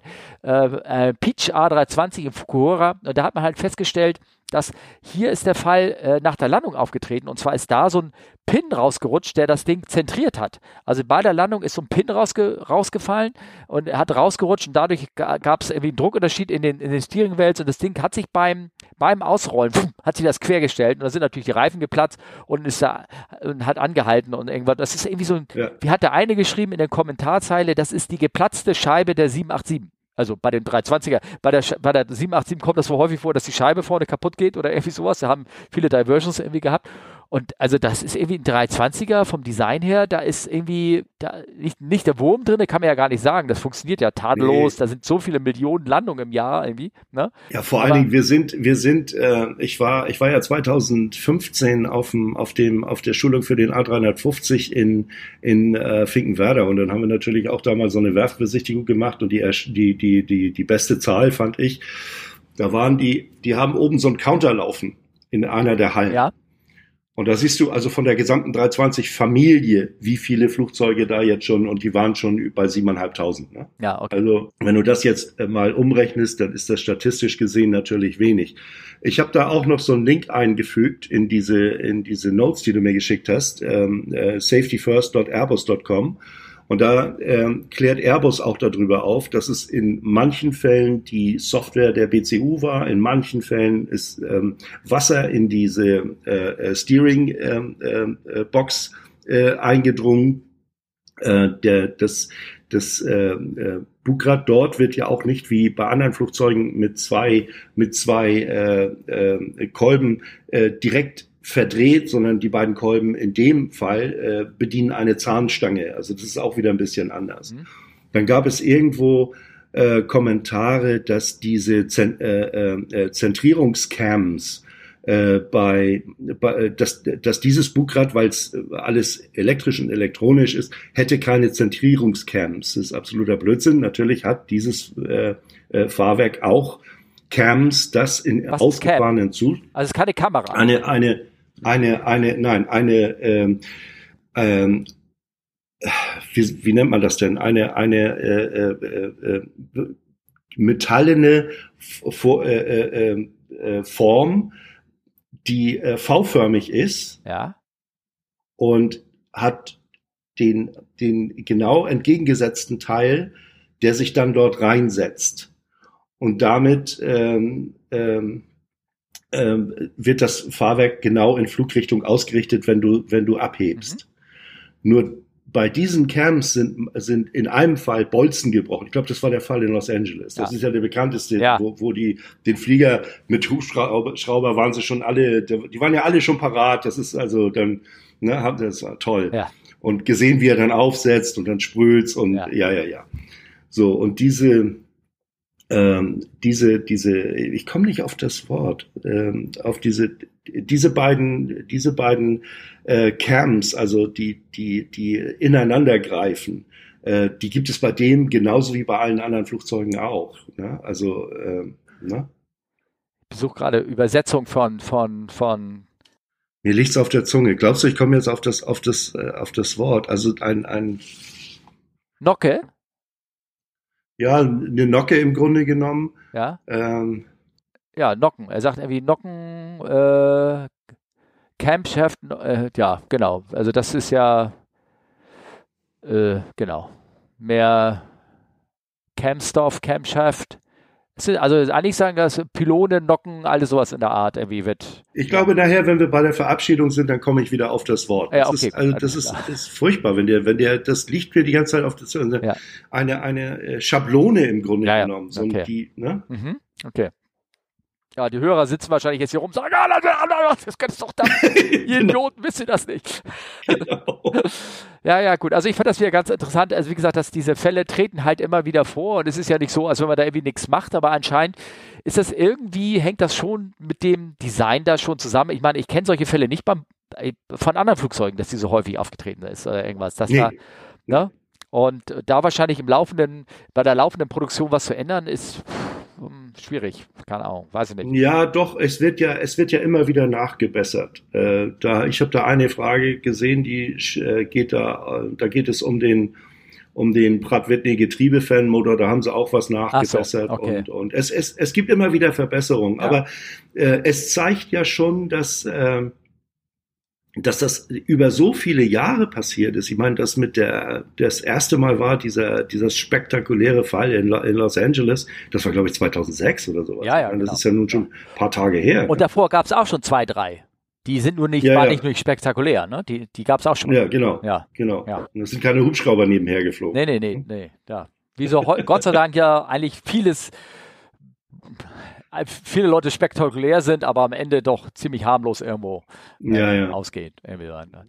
Ähm, äh, du hast reingeschrieben noch was äh, mit De-Icing, Anti-Icing, irgendwas? Was, was wolltest du da sagen? Ah, das war ähm, in der in der letzten Folge hattest du dich doch mit Olli darüber äh, unterhalten und dass die äh, dass dass es da irgendwo zu einer zu einer Steuerungsschwierigkeit kam, weil die die Icing Fluid gefroren Ja, ist genau, und ja. ähm, das das Problem, das jede äh, Enteiserflüssigkeit hat, ist, ähm, sie vermischt sich ja mit Wasser Mhm. beziehungsweise wenn du jetzt ein Flugzeug enteist und du hast das ganze Flugzeug mit Eis entdeckt, äh, mit, mit De-Icing Fluid bedeckt und er schneit da drauf, dann wird das Mischungsverhältnis, was du vorher hattest, das wird ja immer dünner. Ja. Daraus ergibt sich dann die Vorhaltezeit, wie lange du jetzt noch hast, bis du Takeoff machen darfst. Und ähm, und wenn die, wenn diese, das wird ja auch warm aufgetragen. Das heißt, wenn, wenn, wenn das Zeug kalt wird, das wird dann so, irgendwann wird das äh, zu Marzipan. Also das ist wie so ein, wie so ein, wie so ein dicker Gelee, ganz, ganz fest, Ja, ganz, ja, Äh, ne?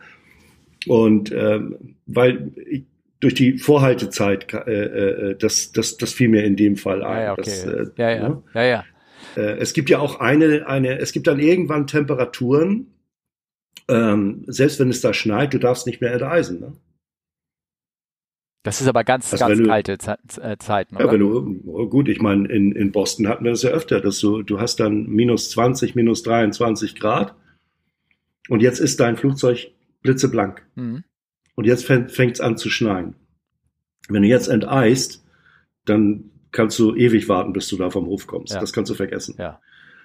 Und das, was, was du machen kannst, ist dann, ähm, um, um, um dem Techniker zu glauben, dass das alles weggeblasen wird. Ja. Du gehst einmal die Bahn, die Bahn runter und guckst dann noch mal drauf, das ist alles weg. Ja. Das ist ja, das, das, da hält ja nichts. Ja, ja, ja, ja, das ist klar. so kalt, Ja.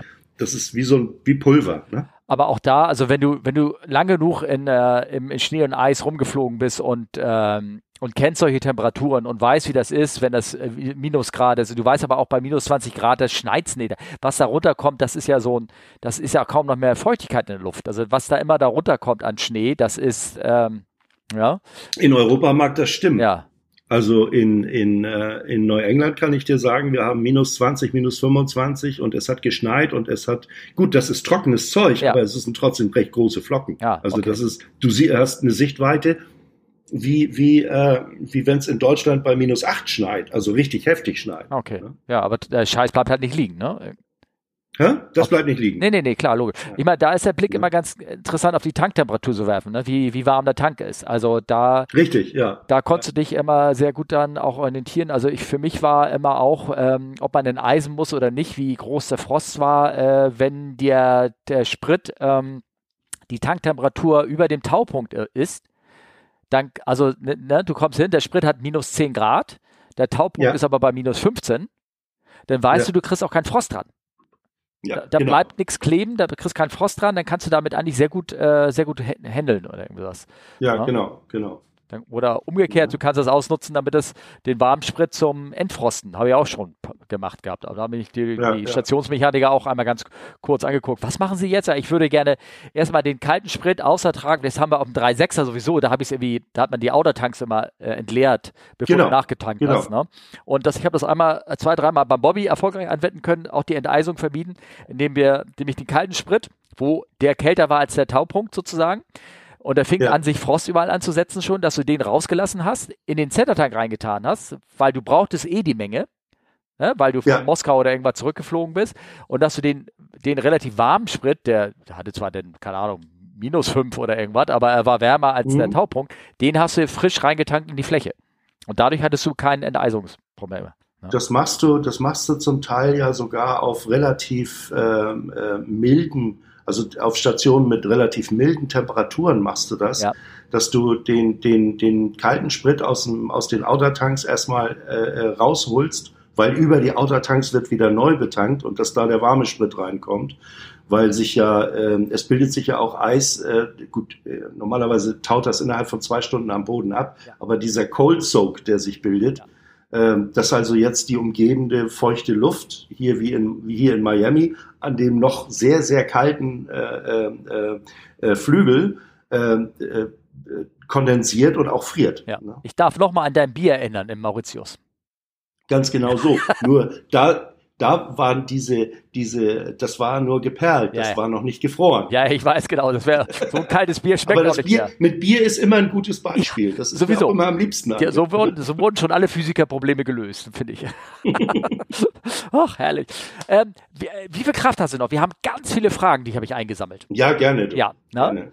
Ähm, also eine Frage von Lars. Lars übrigens, das spiele ich nächstes Mal ein, der hat mir das erste Aud Audio-Feedback gegeben, was unser äh, Podcast bekommen hat. Also demnächst gibt es ein Audio-Feedback. Ich bin ganz äh, aufgeregt Cool. schon. Sehr schön war das. Also Lars, Lars hat geschrieben, was führte zur längsten Fehlersuche an einem Flugzeug und was war das Kurioseste, was er bisher ge- gesehen hat? Kuriose Technik, wie Dinge an Flugzeugen gelöst sind, Sachen, die der Laie nicht sieht. Also da muss ich dir ganz ehrlich sagen, die längste Fehlersuche, ähm, da gibt es, gibt es für mich mehrere Fälle. Ähm, aber die längste Fehlersuche, da müsste man eigentlich mal jemand fragen in, in, in, auf der Homebase, weil die das ja äh, über mehrere Tage verfolgen, wenn ein Fehler immer wieder auftritt und dann wird dies, das oder jenes gewechselt Ja. und, und, und irgendwann äh, kommt man dann ähm, an, die, an die richtige Stelle. Kurios, ähm, ähm, gut, es gab mal äh, einen Fall damals noch mit dem ähm, A310. Da war ich ähm, auf dem Weg von, von Kairo nach Addis, ähm, ähm, ist die äh, grüne Hydra, also äh, das Flugzeug hat drei Hydrauliksysteme, grün, blau und gelb, und die grüne ist die Haupt, das Haupthydrauliksystem. Und das äh, überhitzte schon am Boden. Hm. Und äh, dann haben wir gesagt, okay, äh, wir gucken uns das dann halt in, in, weil jetzt in Kairo, da ist keiner da, da, wenn du da jetzt zurückrollst, das ist alles, ne? Und dann, wir gucken uns das in Addis an, da habe ich vier Stunden Zeit. Also sind wir mit, äh, haben wir die, die äh, äh, Engine Pumps immer nur wahlweise angehabt und die, wenn du die, die Electric Pumps angemacht hast, äh, hat das länger gedauert, bis er wieder überhitzt. Ja, okay. Und die haben auch nicht den vollen, die haben auch nicht den vollen Druck gebracht. Das konntest du, also bis diese Warning kam und die, das konntest du äh, sehen, dass die normalerweise bringen die drei bis drei, drei, äh, 3100 PSI und in dem Fall waren es nur 257 oder irgend sowas. also ihr habt den, war für, ihr habt den Flieger praktisch für mit Green Engine Driven Pump Indoor Dispatch sozusagen und seid damit losgeflogen, sowas in der Art, ne? ja gar nicht. Also die, wir Ja. sind, wir haben gewartet, bis das, bis, bis die Warnung wieder wegging. Dann haben wir die Pumpen wieder eingeschaltet für einen Takeoff. Nach dem Takeoff äh, wussten wir schon, fünf Minuten später kommt die Warnung wieder. Mhm. Haben wir die, die, die Green Engine Pumps ausgeschaltet. Ja, Und für äh, Klappen reinfahren und was du so, sonst noch brauchst, also Gear war schon drin, Ja. haben wir die, äh, haben wir die Electric Pumps angemacht. ja, okay. Und dann, nachdem das auch nicht mehr gebraucht wurde, äh, äh, die Electric Pumps wieder ausgemacht. Und ich saß ja mit im Cockpit, Ja, ich habe da praktisch wie so ein, wie so ein FI gewerkelt, Mhm. ne, da mit Pumpen, Pumpen an und aus und Engine Pumps an und aus und hin und her. Und so sind wir dann auch irgendwann auf diese Art und Weise sind wir dann in, in, in alles gelandet. Und äh, ich habe mir einen Wolf gesucht. Äh, ich habe äh, mir äh, äh, Leitern und und äh, und alles Mögliche geholt und äh, habe dann zwischendrin, das war damals ja noch in einer langen Zeit, lange vor irgendwelchen Handys oder sowas, und du musstest immer rein ins Büro und dann äh, äh, hat das gedauert, bis du deine Verbindung äh, nach Deutschland zum NCC hattest. Manchmal musstest du dreimal anrufen. Und jedenfalls ähm, sagt er, ja, guck mal hier, guck mal da, guck mal dort. Und ich habe hier, da und dort geguckt und äh, es war, es war so, so eine, so ein Fehler entsteht dadurch, dass ähm, von der Druckseite an irgendeiner Stelle im Hydrauliksystem Flüssigkeit ist eine interne Leckage auf die, auf die Return-Seite. Mhm. So, das bedeutet, du verlierst keine Hydraulikflüssigkeit, aber die, der, du verlierst Druck dadurch, dass irgendwo ein Ventil, ein Spalt, ein, ein ganz kleines Haar geöffnet ist. Mhm. Und an der Stelle äh, fließt die, die Hydraulikflüssigkeit natürlich über eine Kante und, und, und, und durch eine sehr enge Öffnung und es wird warm. Und geht auch nicht durch den Kühlkreislauf, sondern geht direkt wieder Doch, zur doch, Pumpe. das geht dann später wieder durch den Kühlkreislauf, Ja. alles. Aber der, das Problem ist, es wird dort an der Stelle sehr, sehr warm. Ja. Und wenn du die Pumpe lange laufen lässt, dann, dann wird auch die ganze Umgebung irgendwann warm.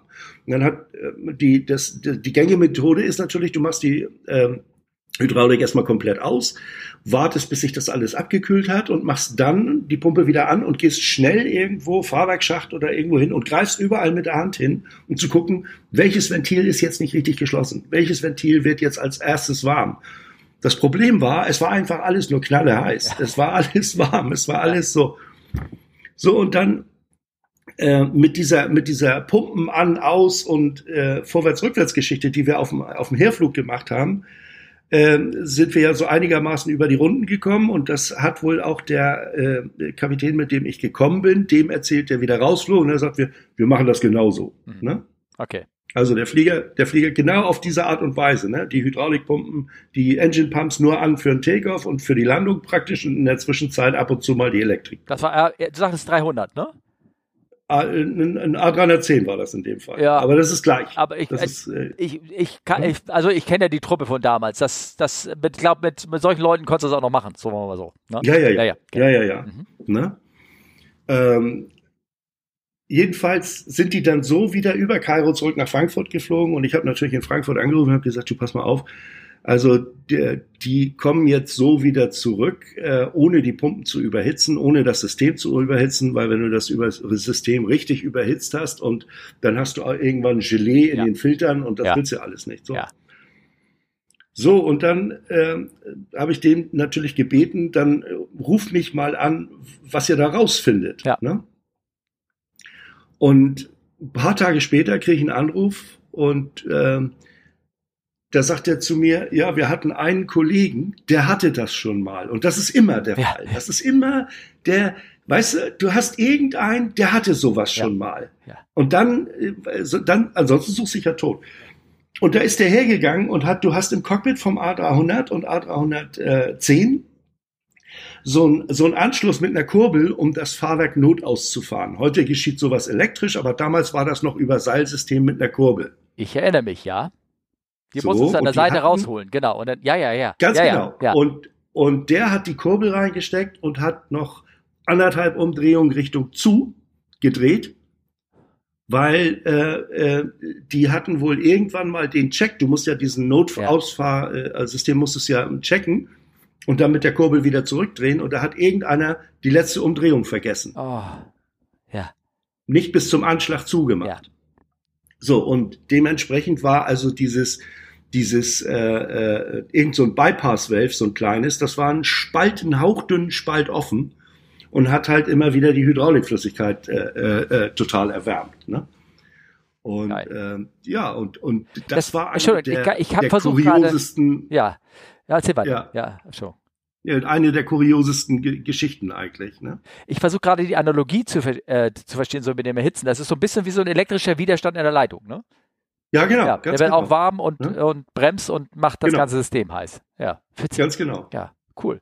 Ja, schönes Ding. Oh, ich, ich kann mir richtig vorstellen, dieses mit, äh, mit der, wenn, dass du da rumfährst und sagst, ah, warum habe ich da nicht gleich dran gedacht? Ne, Das ist so, ja, Ja, aber in dem Fall war ich natürlich total erstaunt, weil auf, auf das Ding wäre ich nie gekommen. klar. Der Kollege am, am, am Telefon, der sagte mir, ja, geh mal hinten hoch ins Stabilizer Compartment. Ich meine, äh, du bist in Addis. Ja. Jetzt komm mal da hoch Ja. und find erst mal einen, der eine Leiter hat, dass du oben ins Stabilizer Compartment hoch kannst. Das ist also ein Compartment, das sitzt unter dem Höhenleitwerk. Das ist also sehr, sehr hoch vor der Apu. Und da gibt's ein Ventil und das wird immer zu warm. Ich bin da irgendwann, habe ich es dann geschafft, da Leiter und hin und her, Klappe auf, rein da, Lampe und und und ja, war eisekalt alles. Ja. Ne? War, war, war wieder nix, ne? wieder kein Erfolgserlebnis. Ne?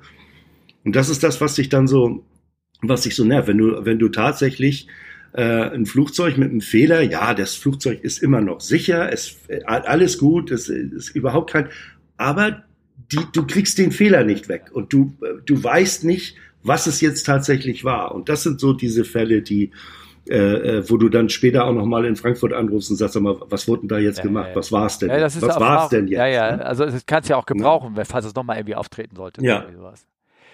Ich habe eine Frage von York. Hallo York, und der fragt, nicht sicher, ob das Technik ist. Wie oft muss eigentlich die Software des Flugzeuges abgedatet werden?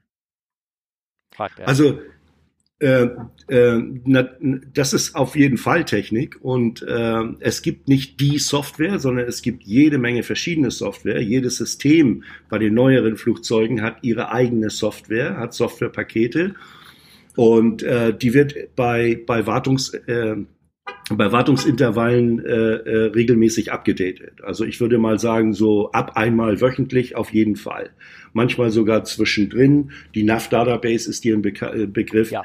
Äh, die, die einmal im Monat äh, neu aufgespielt wird und äh, in den anderen Fällen ist es auch so, dass neuere Flugzeuge, die haben eine sogenannte Repository, wo die Software reingeladen wird. Dort überprüft das Flugzeug selber nochmal, dass da kein Malware oder, oder ein, ein, ein Softwarefehler drin ist und, und so weiter.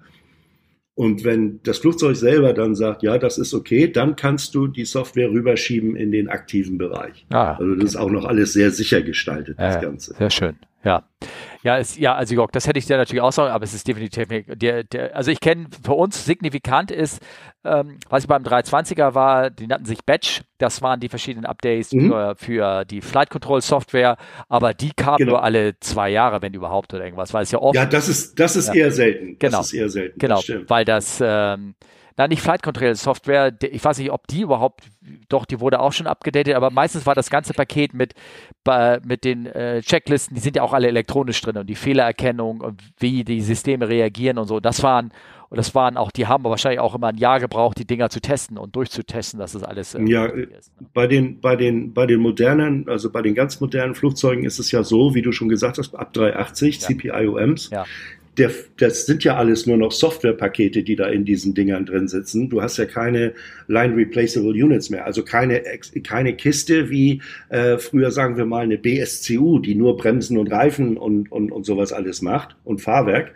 Nee, das ist jetzt eine Software, die irgendwo eingebaut ist. Und da gibt es dann auch diese Batches, die werden dann auch immer, immer äh, äh, installiert. Ja, ne? ja, genau, ja. Ähm, also und natürlich, was uns sehr bewusst ist, ist dieser NAV, Airing NAV äh, Data Cycle, alle 28 Tage, glaube ich, im Mondzyklus ja. wird da irgendwie ähm, neu gemacht irgendwann. Da haben wir eine neue genau. Frage von, da weiß ich genau, wie ich seinen Namen so aussprechen möchte. Also er hat geschrieben mit Unterstrich D, Anger aus D, aber man könnte das auch Dangerous irgendwie lesen. Ähm, irgendwie sowas. Da weiß ich nicht genau, wie er das Das so ist Dangerous. Äh, dangerous. Das ne? ist definitiv Dangerous. Dangerous. Ne? Äh, das ist der Iceman wahrscheinlich. Ähm, hat mhm. über Instagram, ich habe mal eine Frage wieder über Instagram bekommen. Äh, das ist so zusammengesetzt eine Frage, die, da sagt er, beschreibt er eine Situation, Flugzeug auf der Runway, Operation werden unterbrochen wegen Gewitter. Flugzeug verbleibt in Hold also wahrscheinlich da irgendwo an der Runway. Es dauert sehr lange, bis Takeoff möglich. Bleiben alle beide oder alle vier Triebwerke die ganze Zeit an und werden zum Spritsparen ein oder mehrere Triebwerke abgeschaltet. Da hast du oder geschrieben, wie an der Bahnschranke. Was machst du denn wahrscheinlich, ne? Ja, genau. Ganz genau. Ja. Du schaltest aus. Ja. Und wenn du, wenn du äh, äh also, eine APU, wenn ja. du eine APU hast, die, die funktioniert, schaltest du alle aus, ansonsten alle bis auf einen. Ja. Und äh, man schaltet normalerweise, man startet die Triebwerke normalerweise so, wenn man absehen kann, dass man in den nächsten fünf Minuten dran ist. Ja, die, Weil die, die müssen schon ein bisschen warm laufen, bevor sie dann auf Volllast gehen. Ähm, fünf Minuten ist da immer eine, eine, eine gute Marge. Äh, aber ich, natürlich ich, wird glaub, alles War das nicht sogar zehn Minuten bei manchen Triebwerken? Bei 380 war es, glaube ich, zehn Minuten, glaube ich. Irgendwie. Das kann so, kann so sehr gut sein, dass ja. Die also, so, so eine so eine cool Warm-up-Zeit haben und auch eine Cooldown-Zeit haben, haben sie auch. Auch eine Cooldown-Zeit, ja, ja, ganz genau. genau. Ja. genau. Ähm, ja, also äh, dangerous. Äh, man, also wie, das hab ich, ist mir häufig passiert, dass wir da gestanden an der Bahn und dann gesagt hast, hier, tut mir leid, ihr könnt nicht weiter, es dauert noch eine halbe Stunde. Ja, dann hast du die Pötter ausgeschaltet. Ne? Das, das passiert. Wenn du eine APU hast, kannst du es genau. jederzeit machen und du bist dann irgendwo auf freier Welt und freier, freier, freier, freier Flur, sodass du dann ich meine, wenn du normal so zurückgestoßen wirst vom Gate oder irgendwo am Gate anlässt, dann ist da immer der, der Bodenmensch, äh, äh, im Ausland auch gerne mal der, unser Flugzeugtechniker, stöpst sich ein und dann lässt du das Triebwerk an, so, der passt halt auf, dass dann keiner ähm, um dich herum bist, aber wenn du an der Runway stehst, da ist da keine Menschenseele mehr, dann lässt du die Triebwerke auch Genau. an, ohne dass da irgendein anderer dir ähm, sozusagen zu, zuguckt. Ne? Was Genau, du bei genau. vielen Flugzeugen auch machst, äh, äh, dangerous kann ich dir sagen, dass äh, beim Reinrollen Triebwerke ausschaltest. Also bei der 3.7 Ja. und 320 machst du das eigentlich regelmäßig, dass du beim Reinrollen schon eins ausschaltest, um Sprit zu sparen. Ja, genau. Und da gibt es aber auch wieder Flug, Flugzeugmuster, da, das generiert dann Fehler. Ne? Das, äh, das hat man dann inzwischen auch festgestellt und dann ähm, ähm, Also nicht nur das, sondern Ähm. auch bei, bei ganz großen, also beim Jumbo und sowas, da Ja, ja. wurde das auch gemacht. Aber dann hat man auch ähm, festgestellt, du brauchst halt auf den verbleibenden Triebwerken relativ viel Schub, wenn du erstmal zum Stehen Mhm. geblieben ist. Und so gab es auch Vorfälle. So wurde in Frankfurt, glaube ich, vor, vor zehn Jahren oder irgendwas gibt es einen Vorfall, kann ich auch gerne hier verlinken. Da hat dann so ein, so ein Flugzeug die Scheiben von so einem Passagierbus, der in der Nähe vorbeifuhr, reingedrückt. Ne? Ja. Da gab es Verletzte. Ja. Ne? weil äh, es sind es sind doch viele Flughäfen so gebaut oder oder äh, ob, gewollt oder durch Zufall, ähm, dass die die die Positionen leicht leicht äh, äh, bergauf also äh, äh, sind. Ja. Und jetzt kommst du mit deinem Flugzeug an und da steht noch irgendwas rum. Und jetzt musst du und bist vielleicht auch noch mit, mit, mit der Lenkung eingeschlagen. Und jetzt musst du erstmal einen Moment warten, bis du da jetzt reinrollen kannst. Und die Kraft, die du dann brauchst, das mit einem Motor. Und jetzt hast du auch noch vielleicht den Kursen, Kurvenäußeren abgeschaltet und den, nur den Kurveninneren zur Verfügung. Ja. Das ist, ah, Ja. das ist dann, da bist du, also da musst du richtig Leistung setzen, um da dann reinzukommen. Und das, äh, das äh, beim, wie gesagt, beim, beim 350 war es eine Zeit lang so, wenn du da den einen Motor abgeschaltet hast und bist mit einem gerollt über einen gewissen Zeitraum hinaus, dann hat er ein, zwei Fehler generiert. Das wussten wir natürlich und wussten auch, wie man das resettet. Ja. Aber das kam dann dadurch immer wieder vor. Ah ja, okay. Also wenn äh, es gibt, gab Flughäfen, da sind, da wurde sowas auch genau vorgeschrieben. Also dass du kein Triebwerk einlassen sollst oder dass du ein, dass ein ganz spezielles Triebwerk einlassen, ab, äh, äh, abschalten sollst, bevor du reinrollst. Und da gab's, gibt's also Anweisungen. Also ein Klassiker ist zum Beispiel DC-10 oder MD-11. Bei manchen Flughäfen haben sie gesagt, schalte das obere Triebwerk ab, weil das liegt so hoch und wenn du dann in eine Kurve gehst irgendwo, dann hast du die Leute immer von der Aussichtsplattform runtergeblasen. Ja, ja. Irgendwie sowas. Da gab es so Dinger. Also ich bin die nie geflogen, ich kann es ja nicht sagen, aber ich, das habe ich ein bisschen Mhm. fantasiert jetzt. Also so einen Fall gab es garantiert nicht, aber es gab Flughäfen, die haben vorgeschrieben, das äh, Zweier-Triebwerk auszuschalten bei der, bei der DC3 oder äh, DC10 und, Ja. und äh, Manche Airports ist es halt so, da äh, äh, oder äh, nicht Airports, sondern an manchen Positionen bei vielen Airports ist es so, dass wenn du mit dem großen Gerät da ankommst, dann musst du auf dem Taxiway, äh, also äh, schon nah am Gebäude, aber auf dem Taxiway stehen bleiben und wirst dann reingeschleppt. Ja. Auf die Position geschleppt. Ja. Ja. Ähm, eine Frage habe ich jetzt noch. Ich habe noch mehrere Fragen, aber eine Frage von Johannes. Moin, falls es noch nicht zu spät ist, ich hätte noch eine Frage für Harry. Wird in der Aus- und Weiterbildung VR, also Virtual Reality, so Brillen verwendet, um zu lernen, wo welche Komponenten liegen und welche Schritte für eine bestimmte Reparatur nötig sind? Die Flieger müssten ja beim Hersteller eh komplett als digital, digitales Modell existieren.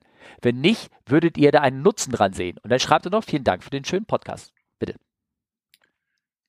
Ja, Johannes, also das wäre eine ganz tolle Sache. Soweit sind wir noch nicht. Also wir sind jetzt äh, äh, schon mal so weit, dass wir einige Schulungen ähm, über ähm, äh, virtuell machen, über, über Microsoft Teams oder Vergleichbares. Wir benutzen auch äh, Simulationen, die äh, von dem von dem Hersteller oder von der von der Schulungsfirma erstellt worden ist, äh, um äh, Vorgänge im, im, im Cockpit oder auch sonst am Flieger äh, äh, zu, simulieren zu können. Ähm, das sind Softwarepakete und Programme, die wir da benutzen, aber so richtig VR, äh, das, das gibt es noch nicht. Wäre sicherlich interessant. Also ich, ich, ich würde es für gut finden. Ja. Ähm, ähm, ich denke mal, die Flieger komplett als digitales Modell. Ich denke nur gerade, ich habe ja eine Folge gemacht mal mit ähm, den Martin. Ich ich hoffe, dass, da, hat, da haben wir darüber geredet, dass von vielen Flugzeugen, die aktiv noch rumfliegen, die ein bisschen älter sind, und er konkret meinte der 300 oder 310er und sowas, da sind, wenn du da in die Bauzeichnungen reingehst und sowas, die sind, ähm, das sind alles noch analog, da ist nichts mit digital. Die haben das alles noch in Blaupausen da rumliegen. Also das, ne? Da muss Ja. man ja auch gucken, der, der, der A300 wurde in den, in den, in den 60ern äh, Ja, äh, genau. äh, äh, entwickelt. In den 70ern kam er auf den Markt. Also so lange dauerte das ja damals alles, äh, weil das alles noch mit, äh, mit äh, Bleistift und, und Rechenschieber und was der Teufel was ge gemacht worden ist. Und selbst beim 23 würde ich sagen, sind gewisse, also die Bauteile schon natürlich alles klar, aber ich Ja. glaube, da wurde sehr viel auch noch, äh, zumindest mit Programm gearbeitet, wo du die alte Dinger dann umbauen müsstest auf ein digitales Modell. Da weiß ich nicht genau, ob da die Arbeit reingesteckt wird für. Das kann, weiß ich nicht. Kann, Es gibt, es gibt für den, für den 350 gibt es sowas. Ähm, ja, aber das 350, Äh, ich weiß nicht, ne? das ist ja, Bei 50 Ja. gab es sowas, wo du dir den Flieger praktisch auf dem Computer virtuell kannst du verschiedene Sachen anklicken und kannst dann dort auch hinter die, hinter die Panels gucken und, und, und, Mhm. und sowas alles. Okay. Das war aber, das war aber rein von der, von der, von unserer technischen Schule für uns äh, so, so gemacht. Das, das kannst du auch nicht irgendwie irgendwo zeigen oder so, außer vielleicht mal ein, ein Screenshot. Ähm, das ist alles richtig. Aber ähm, ich sag mal, äh, die, es geht ja hier bei der VR-Geschichte mehr oder weniger um die praktische Schulung.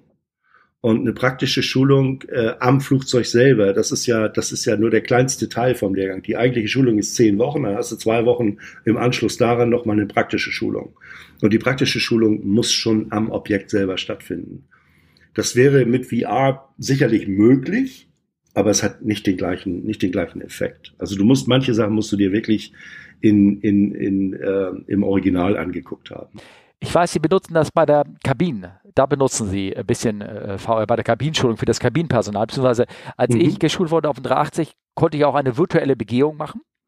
Ähm, Ah, ja. Da hatte ich so eine Brille auf, das war aber so eine, so eine Shutterbrille oder irgendwas. Und dann bin ich durch, um einen 3D-Effekt zu kriegen, und dann bin ich, äh, äh, konnte, bin ich, konnte ich virtuell an einem Bildschirm allerdings ähm, durch, äh, durch, das, durch den Flieger durchgehen und gucken, wo sind welche Türen öffnen und konnte dann praktisch mir angucken, wo ist die Streitaxt, Ja, ja. wo ist denn das und wo ist der Feuerlöscher, etc. etc.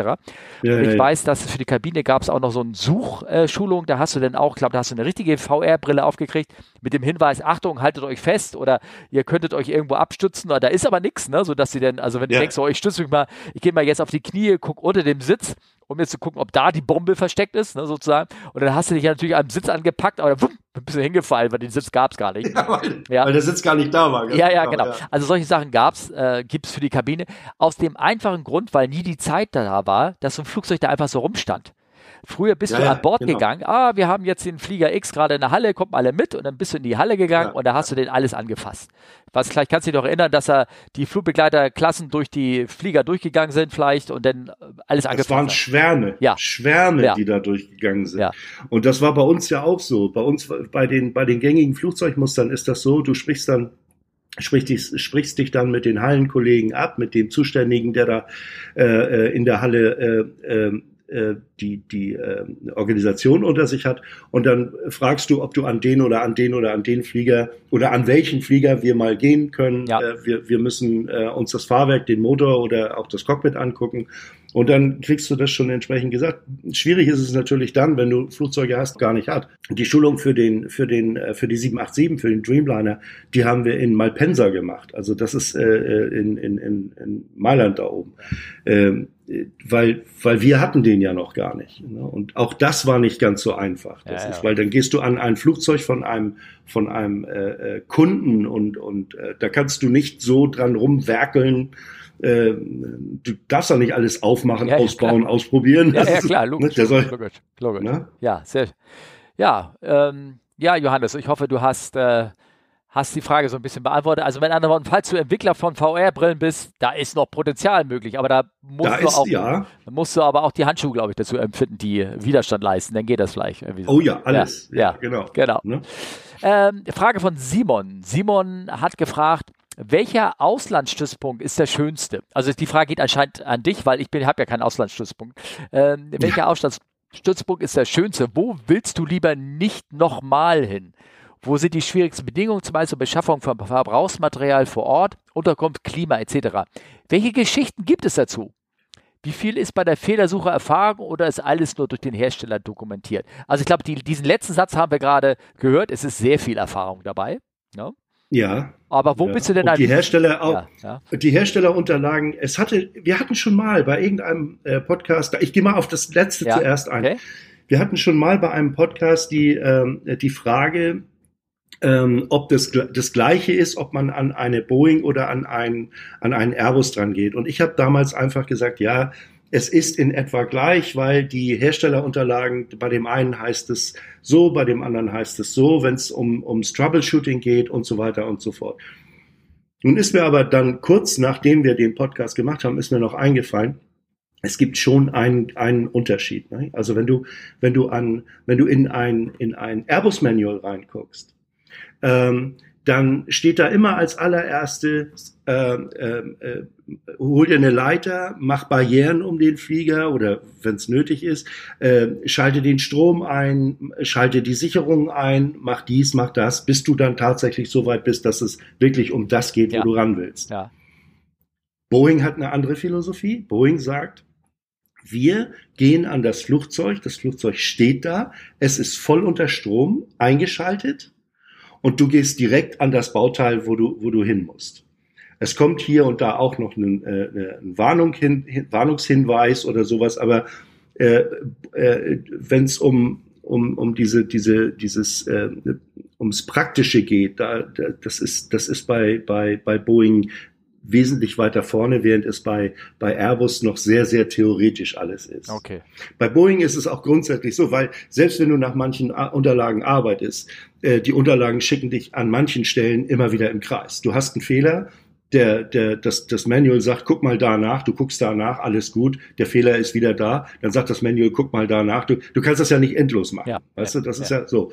Und deshalb gibt es bei Boeing in, im Manual, im, im, im Aircraft Maintenance Manual, in der, in der Introduction vorne, in der Intro, da ist ein Part drin, der Part 2, und da steht klar drin, dass du mit deinem Wissen, deiner Kenntnis über das Flugzeug und deiner Experience und einem Industry Standard, früher hieß es Good Workmanship, Ja.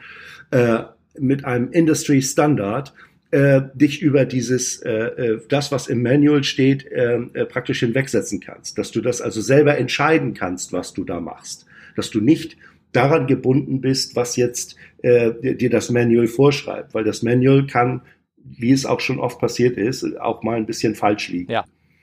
Das macht man natürlich nicht so oft, aber um, das war dieser, dieser Unterschied zwischen, äh, zwischen Boeing und Airbus. Und bei Boeing ist es natürlich die, äh, oder überhaupt ist es so, dass die, die Erfahrung spielt eigentlich die größte Rolle. Also das ist, äh, das ist, äh, ähm, das war, das war eigentlich schon immer so. Deshalb rufst du ja auch Troubleshooting an bei uns. MCC, das ja. sind alles sehr, sehr erfahrene Leute.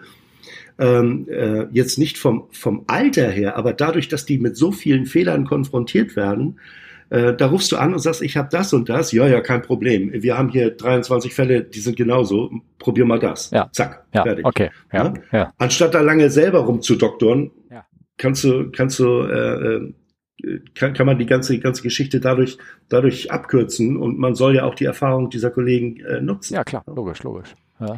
Schönste Auslandsstützpunkt, den gibt es eigentlich nicht. Das kommt immer auf die persönlichen ähm, äh, Präferenzen an. Wenn du jetzt, sagen wir mal, wenn du gerne in den USA bist oder du bist gerne im Warmen oder du bist gerne dort, wo es, wo es äh, alle vier Jahreszeiten richtig ausgeprägt gibt. Das war für mich Boston. Deshalb fand ich Boston so super. Ja. Du hast vier Jahreszeiten, die sind wirklich ausgeprägt. Und das ist, äh, du hast immer weiße Weihnacht oder fast immer. Du hast äh, richtig satt Schnee im, im Winter. Du hast warme, sehr angenehme Sommer, einen tollen Herbst. Äh, das ist, das ist danach. Äh, und es richtet sich natürlich auch danach, man muss sich ja überlegen, man geht mit der Familie dahin.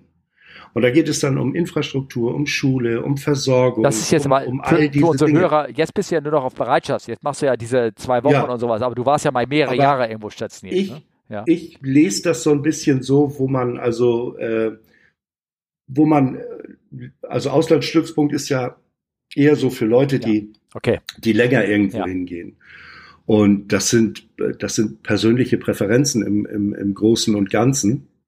Es gibt, äh, es gibt Leute, die, die, die schwören auf, auf Afrika, auf, auf irgendwelche äh, Bad- und Kurorte, die es dort gibt, wo, wo, wo wir Lagos, beide nicht unbedingt, ja, wo wir beide nun nicht unbedingt Ja. hinwollen. Nee. Und das ist, äh, das kann man nicht so verallgemeinern. Also ich sag mal, es liegt auch oft an der politischen Lage. Orte, für mich, Orte, äh, die, ähm, äh, wo man sehr eingeschränkt ist von dem, was man machen und tun darf, wo das Leben sehr eingeschränkt ist, weil äh, es äh, Militärpräsenz überall und an jeder Ecke und, und so, da fühle ich mich nicht wohl. Ja. Ja, ja. Deshalb wäre zum Beispiel für mich die, die äh, bei uns wird das die Sandkiste genannt, äh, die Orte da, das ist alles so ein bisschen, äh, ja, nee, lass mal. Da gehen andere gerne hin, weil es warm ist, weil es viel Sand gibt, keine Ahnung. Ja, für Urlaub ist es ja auch ganz nett, wo du dann einfach nur drei Wochen bist, aber wenn du die ganze Zeit da bist, dann, ne? Ist ein Riesenunterschied. Ja. Ist ein Riesenunterschied. Ich sag mal so, ja. es gibt auch die Cockpit-Kollegen, die äh, irgendwo an der Sandkiste da arbeiten. Also viele sind irgendwann nach ein paar Jahren sind sie auch wieder weg, weil sie es dann, Ja, ja. weil nee, sie nee. dann auch nicht mehr wollen. Ne? Nee. Das ist so. Und Ich weiß auch von Kollegen, die das abgelehnt haben. Äh, äh, das ist zwar äh, ein relativ angenehmes Leben, vielleicht in Dubai oder so, aber die haben es abgelehnt, weil sie gesagt haben, wenn ich dann ein, äh, äh, mehrere über mehrere Monate jeden Tag 50 Grad habe, das äh, macht mein Körper nicht mit. Ja. Das, das, äh, ne? Ja, klar. Das, das Klima kann ja auch irgendwie belastend sein.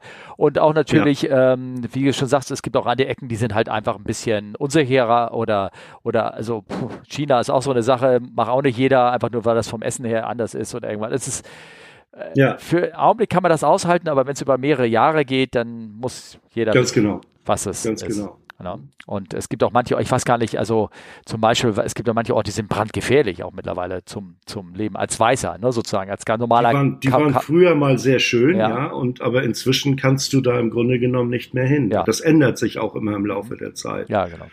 Ne? Ähm, nächste Frage, Jörg. Jörg hat ähm, äh, so zusammengefragt, so mehrere Fragen. Also als erstes mal herzlichen Glückwunsch zur 100. Sendung. Danke, danke. Ich bin mir nicht sicher, ob es zu Technik gehört. Also die Leute sind nicht so sicher, was Technik ist, glaube ich, ne? Irgendwie sowas. ähm, ich bin mir nicht sicher, ob das zu Technik gehört. Aber als Kaffee- und Teetrinker habe ich mich oft gefragt, wie oft und vor allem, wie werden eigentlich die Frischwassertanks gewartet, gereinigt oder Proble Proben entnommen? Sind die Wartungsintervalle generell festgelegt oder je nach Airline unterschiedlich? Hm. Teil 1, Teil 1 von 3, würde ich sagen. Ne? Ja. Ja. Also, um den Teil äh, gleich zu beantworten, selbstverständlich werden die Frischwassertanks äh, äh, in gewissen Intervallen gewartet. Es werden auch Proben genommen und ans Labor geschickt. Und ähm, es geht sogar noch einen Schritt weiter. Man, man schickt Probenkits an jeden Airport, den, der angeflogen wird. Und nach, nachdem man die Proben im Rücklauf hat und in Deutschland untersucht worden sind, wird festgelegt, ob man dort Wasser aufnehmen darf oder nicht. Ja. Oder ob man Wasser aufnehmen darf, nur mit, äh, mit äh, Zusatzstoffen, die man dann äh, äh, dort rein. Aber das gibt's glaube ich, gar nicht so, so gar nicht mehr. Aber es wird dann festgelegt, dürfen Wasser aufnehmen, dürfen kein Wasser aufnehmen. Und äh, die Tanks werden auch äh, äh, in gewissen äh, Zeiträumen äh, gereinigt. Äh, äh, dazu kommt noch, das Wassersystem ist natürlich so gestaltet, dass es ähm, äh, das Frischwassersystem, das ist so gestaltet, dass es ähm, äh, alles gefiltert wird, an Bord nochmal. Und bei den Flugzeugen der neuesten Generation wird das Wasser durch ein, ein, äh, ein Bauteil geschickt, in dem ähm, UV-Licht herrscht. Ja. Das heißt also, das, das ist dann nochmal, das schüttet ja die Bakterien ab.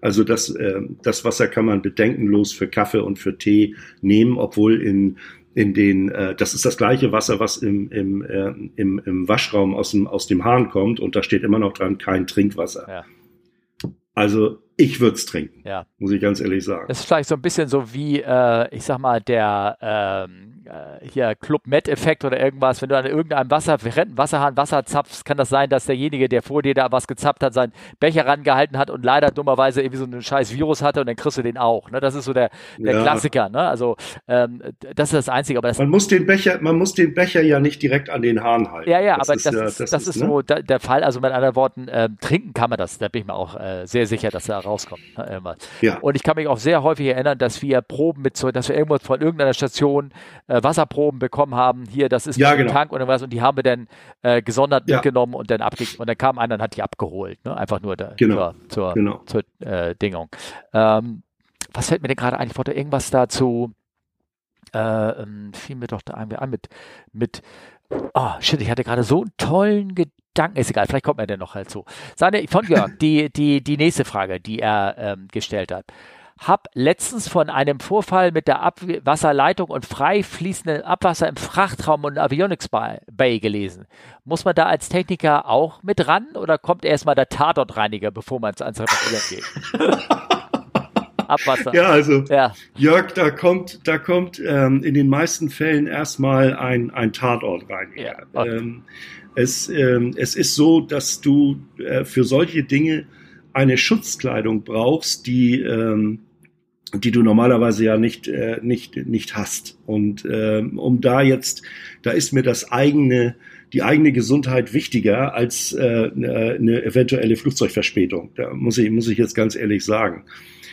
Sicherlich hat man mit solchen Dingen mal zu tun und es ist oft auch grenzwertig, aber nie ohne, ohne entsprechende Handschuhe und Schutzkleidung. Ähm, man macht da schon, man macht das schon mit. Es kommt ja auch immer drauf an, äh, passiert das irgendwo im Ausland? Haben wir da überhaupt jemand, der das, der das reinigt, der da, der da dran geht? Oder müssen Ja. wir selber uns irgendwie behelfen? Ja. Äh, dann musst du dir da irgendwas besorgen. Das, das, das ist dann so. Ne? Also glaube, ist, wir hatten mal ähm, in einer Folge äh, besprochen, Sachen, die man gerne und nicht gerne macht. Und Toiletten reparieren genau. gehört natürlich nicht dazu. Ne? überhaupt nicht Nee, dazu. Komisch. Nein, überhaupt nicht. Komisch, komisch. Ähm, Das nächste, ist noch schlimmer als Hydraulik, ja. ja, okay. Der, ähm, der, die nächste Frage. Gibt es noch Wartungsarbeiten, nach denen man als Techniker beim Erstflug noch mitfliegen muss? Also äh, nach dem Erstflug? Also Ja. nach der Reparatur, meint er? Oder wie ist das? Ja, ja, ja. Ja. Ich verstehe schon, wie das gemeint ist. Ähm, ja, das gibt es. Es gibt immer noch äh, sogenannte Werkstattflüge nach gewissen, nach gewissen Ereignissen, ähm, die, die äh, gemacht worden sind, weil man ähm, das System am Boden nicht äh, äh, testen, so testen kann. Das ist das eine. Und ähm, ähm, jetzt wollte ich sagen, und was war das andere? Das äh, Werkstattflüge.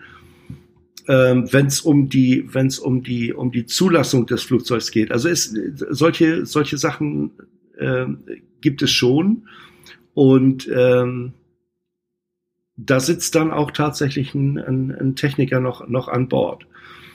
Die, es gibt allerdings auch Fälle, wo man ähm, einen, einen Fehler behebt, der jetzt nicht äh, so ganz ähm, äh, relevant, also nicht so, so ganz äh, äh, äh, wichtig ist, dass man dann sagt, guckt euch das auf dem nächsten Flug nochmal an. Mhm. Dann verbindet man das äh, praktisch so ein bisschen. Mhm? Das okay. ist genauso, wenn du, wie man heutzutage mit dem ETOPS, ne? wenn der, die ETOPS-Berechtigung verloren ist, dann der nächste Flug wird dann als, als ETOPS-Zertifizierung äh, äh, Zertifizierung wieder deklariert und dann am anderen Ende hast du dann wieder dein, Ah, dein, okay. dein ETOPS. Sowas gibt es ja auch. Ah, okay. Ne? Ähm, also ich kann mich einmal erinnern, dass ich einmal mitgeflogen bin bei so einem quasi Ferryflug. Da wurde in Hamburg, glaube ich, äh, beim A300 das zusätzliche dann notwendig vorgeschriebene TICAS-Display mit eingebaut, was vorne drinne war. Und das war an Ja. einem neuen ein Ort eingebaut äh, worden. Und dann musste es einmal noch einen Flug mitmachen und da wurde nochmal geguckt, ob es irgendwie in der Operation stört. Also mit anderen Worten, Ja. ob du da irgendwie trotzdem noch alle Instrumente irgendwie erkennen kannst. Das war so ein vorgeschriebener Flug. Und das war Ja. letztendlich der Flug, der Ferryflug von, von Hamburg äh, nach, ähm, nach Frankfurt und Ja. da saß ich mit dabei. Das war auch eigentlich ein banaler Flug, der war aber vorgeschrieben, einfach nur zu überprüfen, hey, stört das irgendwie? Wirst du durch Ja, das genau. Display so abgelenkt, Genau. dass du da nicht mal rausgucken kannst oder aus dem Fenster, was Ja, natürlich ja. Quatsch irgendwie irgendwas ist. Ne? So, ja, dann hat er, ähm, das hat er noch eine Frage.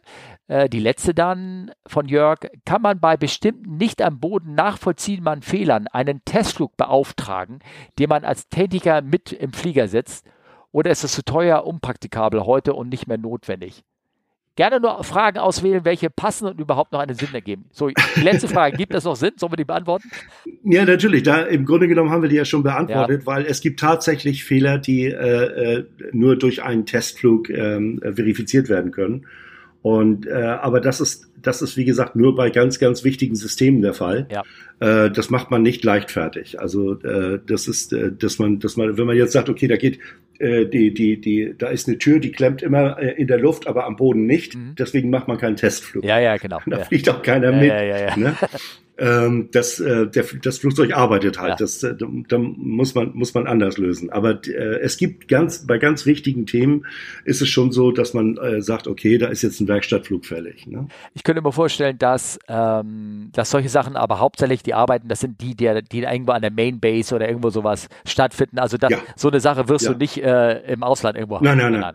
Nicht im Ausland. Nein, nein, nein. Genau, genau. Ja, hoffentlich, Jörg, deine Fragen sind beantwortet. Jetzt haben wir die, hast du noch Kraft, die von Simon, die letzte. Ich, gl- oder haben wir Simon schaffen wir. Ja, Komm. Simon schaffen wir noch. Aber die Frage von Simon. ähm, wobei ich kann mir vorstellen, es gab noch welche Fragen, die ich im Last Minute hier bekommen habe, aber dann nicht mal reingeschoben habe. Müssen wir mal gucken. Also von Simon. Der hat gefragt. Die Folgen mit Harry sind klasse. Hast gehört? Ja. Mir, Super, danke. mir ist gerade noch was eingefallen. Ähm, wahrscheinlich ist es der Simon von oben auch, genau der gleiche. Nicht ganz Harrys Kragenweite, aber das PW 1000G Triebwerk. Back then, also er vermischt gerade Englisch, damals gab es ja beim EIS, Entry into Service. ah, beim Entry, oh, das scheint ein Profi zu sein. Also damals gab es beim Entry into Service die ganzen Probleme mit Warmlaufen. Ist das ein Triebwerk mit Getriebe? Ja, Okay. Äh, Also eins von den Neos oder ist was so? von den Neos, Ah, ganz genau. Okay, gut. Äh, Warmlaufen, da kam ja die Geschichte mit Software-Updates, Kinderkrankheiten etc. Von der A320-Variante hört man gefühlt nicht mehr viel, dafür aber von der A220-Variante gefühlt wieder mehr. Vielleicht weiß Harry da mehr. Und ganz generell noch Lieb versus Pratt und Whitney. Jetzt hat das Lieb kein Planetengetriebe und es wird es was kosten und die Performance betrifft aber dann dennoch offensichtlich vergleichbar sein. Ähm, was kann Lieb bzw. Pratt und Whitney besser, schlechter etc. vice versa? Like I said, die kleinen Öfen, aber vielleicht klappt es ja trotzdem. Liebe Grüße, Simon. Puh, ja, okay. Also Simon ist offensichtlich vom Fach. Ja. Das, äh, das kann man da deutlich herauslegen. Oder wenn einer ein- EIS, Ein sehr gickiger wenn einer EIS schreibt, Ja, ja, ja, ne, klar. wenn einer EIS schreibt, dann wissen wir schon, dass der, also, ne?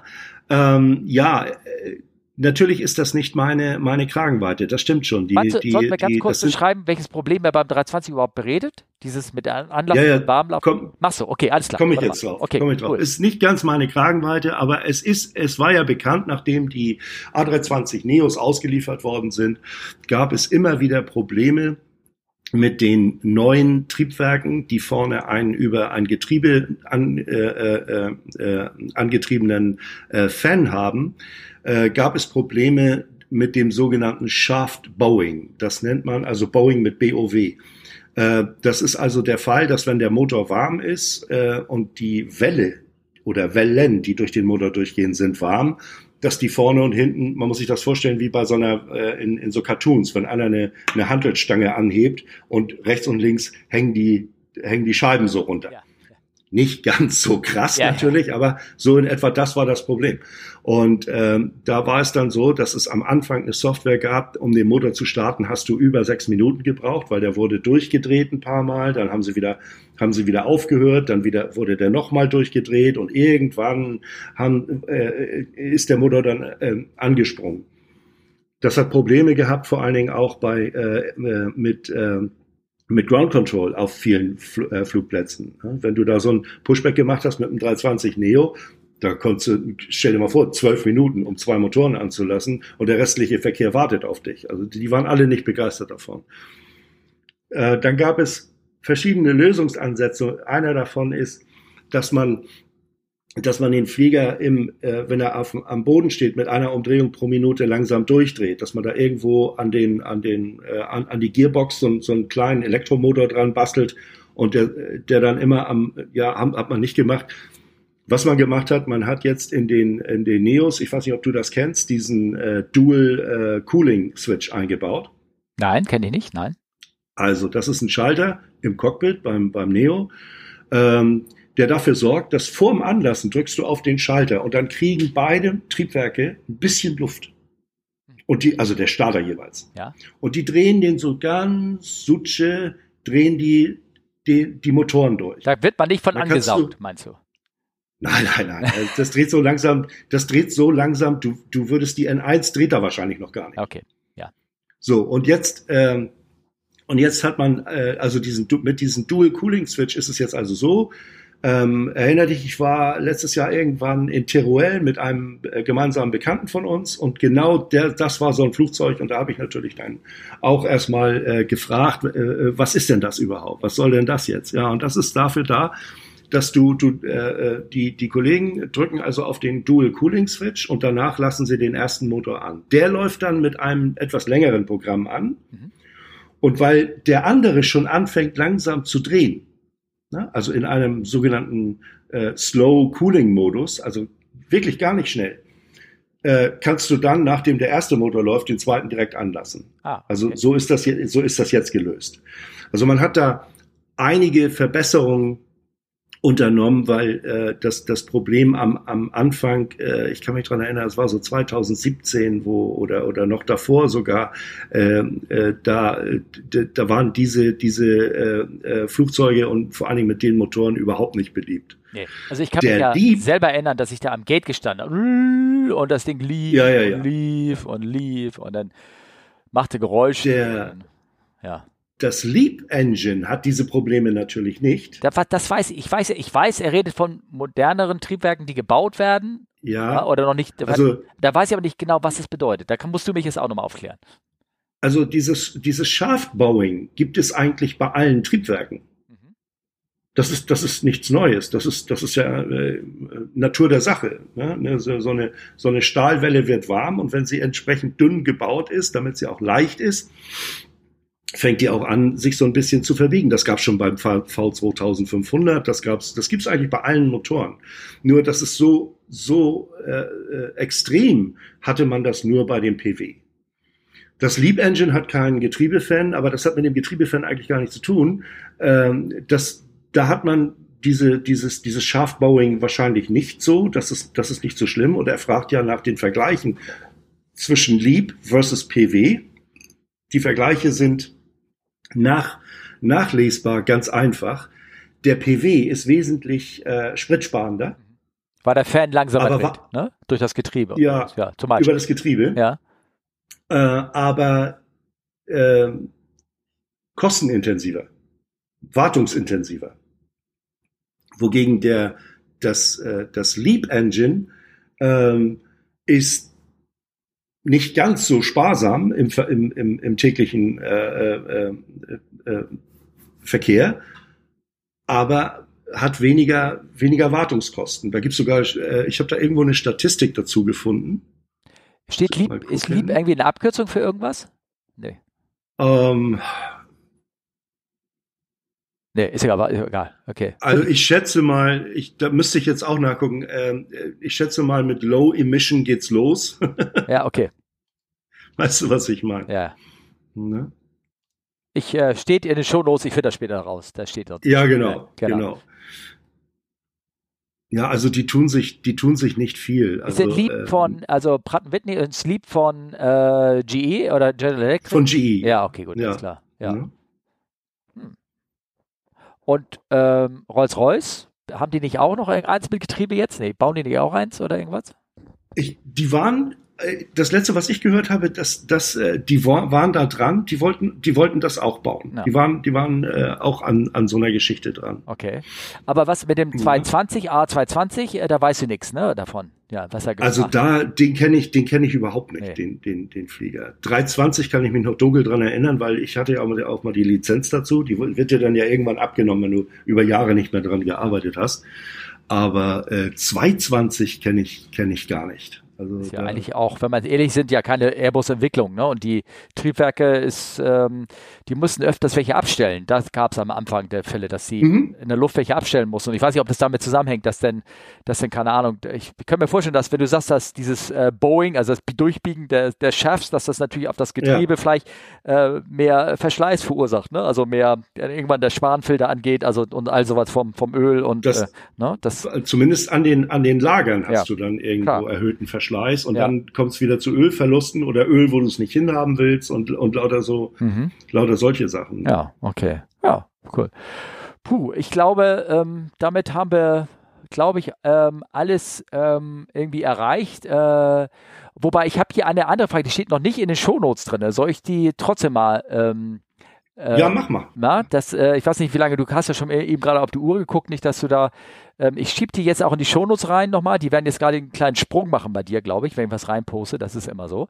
Also, Frage für Harry. Und zwar ist die von ähm, Benjamin. Benjamin hat gefragt, letzte Frage kam vor, vor, ein paar Stunden erst rein. Frage für Harry, die aber eher etwas zum Spekulieren und Philosophieren ist. Also vielleicht. Ja, das machen wir eigentlich den ganzen Tag. Ja, genau. Vielleicht Sowieso, aber immer mit 50, 50 Prozent richtig, glaube ich.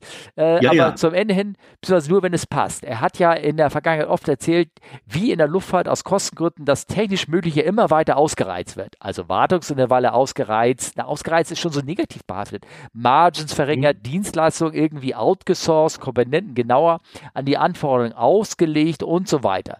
Gleichzeitig wird das Fliegen immer sicherer. Und Harry sieht die technische Evolution ja auch im Grunde positiv, wenn ich das richtig raushöre. Glaubt er, bzw. glaubst du, dass es ewig so weitergeht? Oder könnte es sein, dass das Rad irgendwann mal überdreht wird und wir aufgrund der enorm gestiegenen Erwartungen an Effizienz, Schnelligkeit und Kosten auch mal wieder mehr technisch bedingte Zwischenfälle und Unfälle sehen könnten? Und könnte man dann schnell reagieren oder würde es wieder Jahre dauern, bis das Pendel wieder zurückschwingt? Das muss ich mal ausfragen. Ich habe ihn nämlich gefragt und da hat er mir eben gerade geantwortet, just, just in der Sekunde. Ähm, bist du denn der Meinung, habe ich gefragt, dass das Pendel schon überschwungen ist? Also, dass wir schon, dass wir schon irgendwie, das hört sich so ein bisschen negativ an, als wenn er so schlechte Erfahrungen damit hat oder mhm. irgendwas. Und da hat er jetzt gerade geantwortet, nee, bin ich nicht. Ich bin aber auch nicht vom Fach. Aber ich bin schon irgendwie erstaunt, dass es alles so lange gut geht. Naja, also das ist halt, eine, würde ich sagen, ein, ein Teil der technischen Entwicklung, dass man immer mehr Erfahrung einbaut.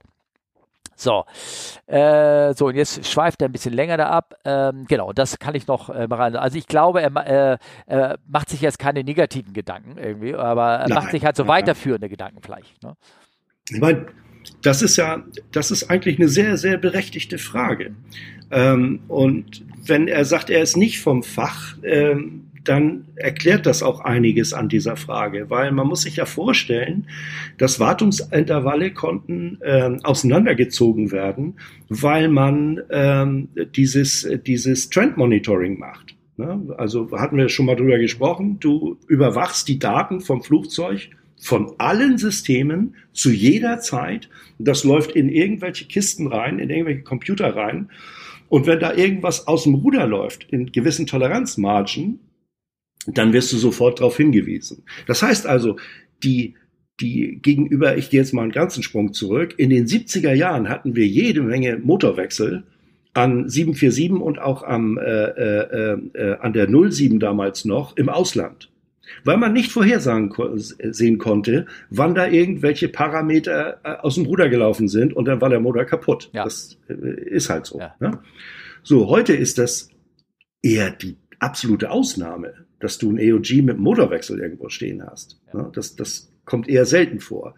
EOG so heißt, äh, ganz kurz, Aircraft on Ground. Aircraft, also kaputtes für, Flugzeug, ne? Ja. Ja, genau, kaputtes Flugzeug. Genau. So, und äh, das, das, äh, das ist äh, äh, wesentlich wesentlich weniger geworden und jetzt muss man sich das Ganze erweitert auch auf die anderen Systeme vorstellen. Es werden immer alle Daten von den Systemen, die werden ähm, über, über Satellit, über was, you name it, Internet ans, an, an die Homebase geliefert.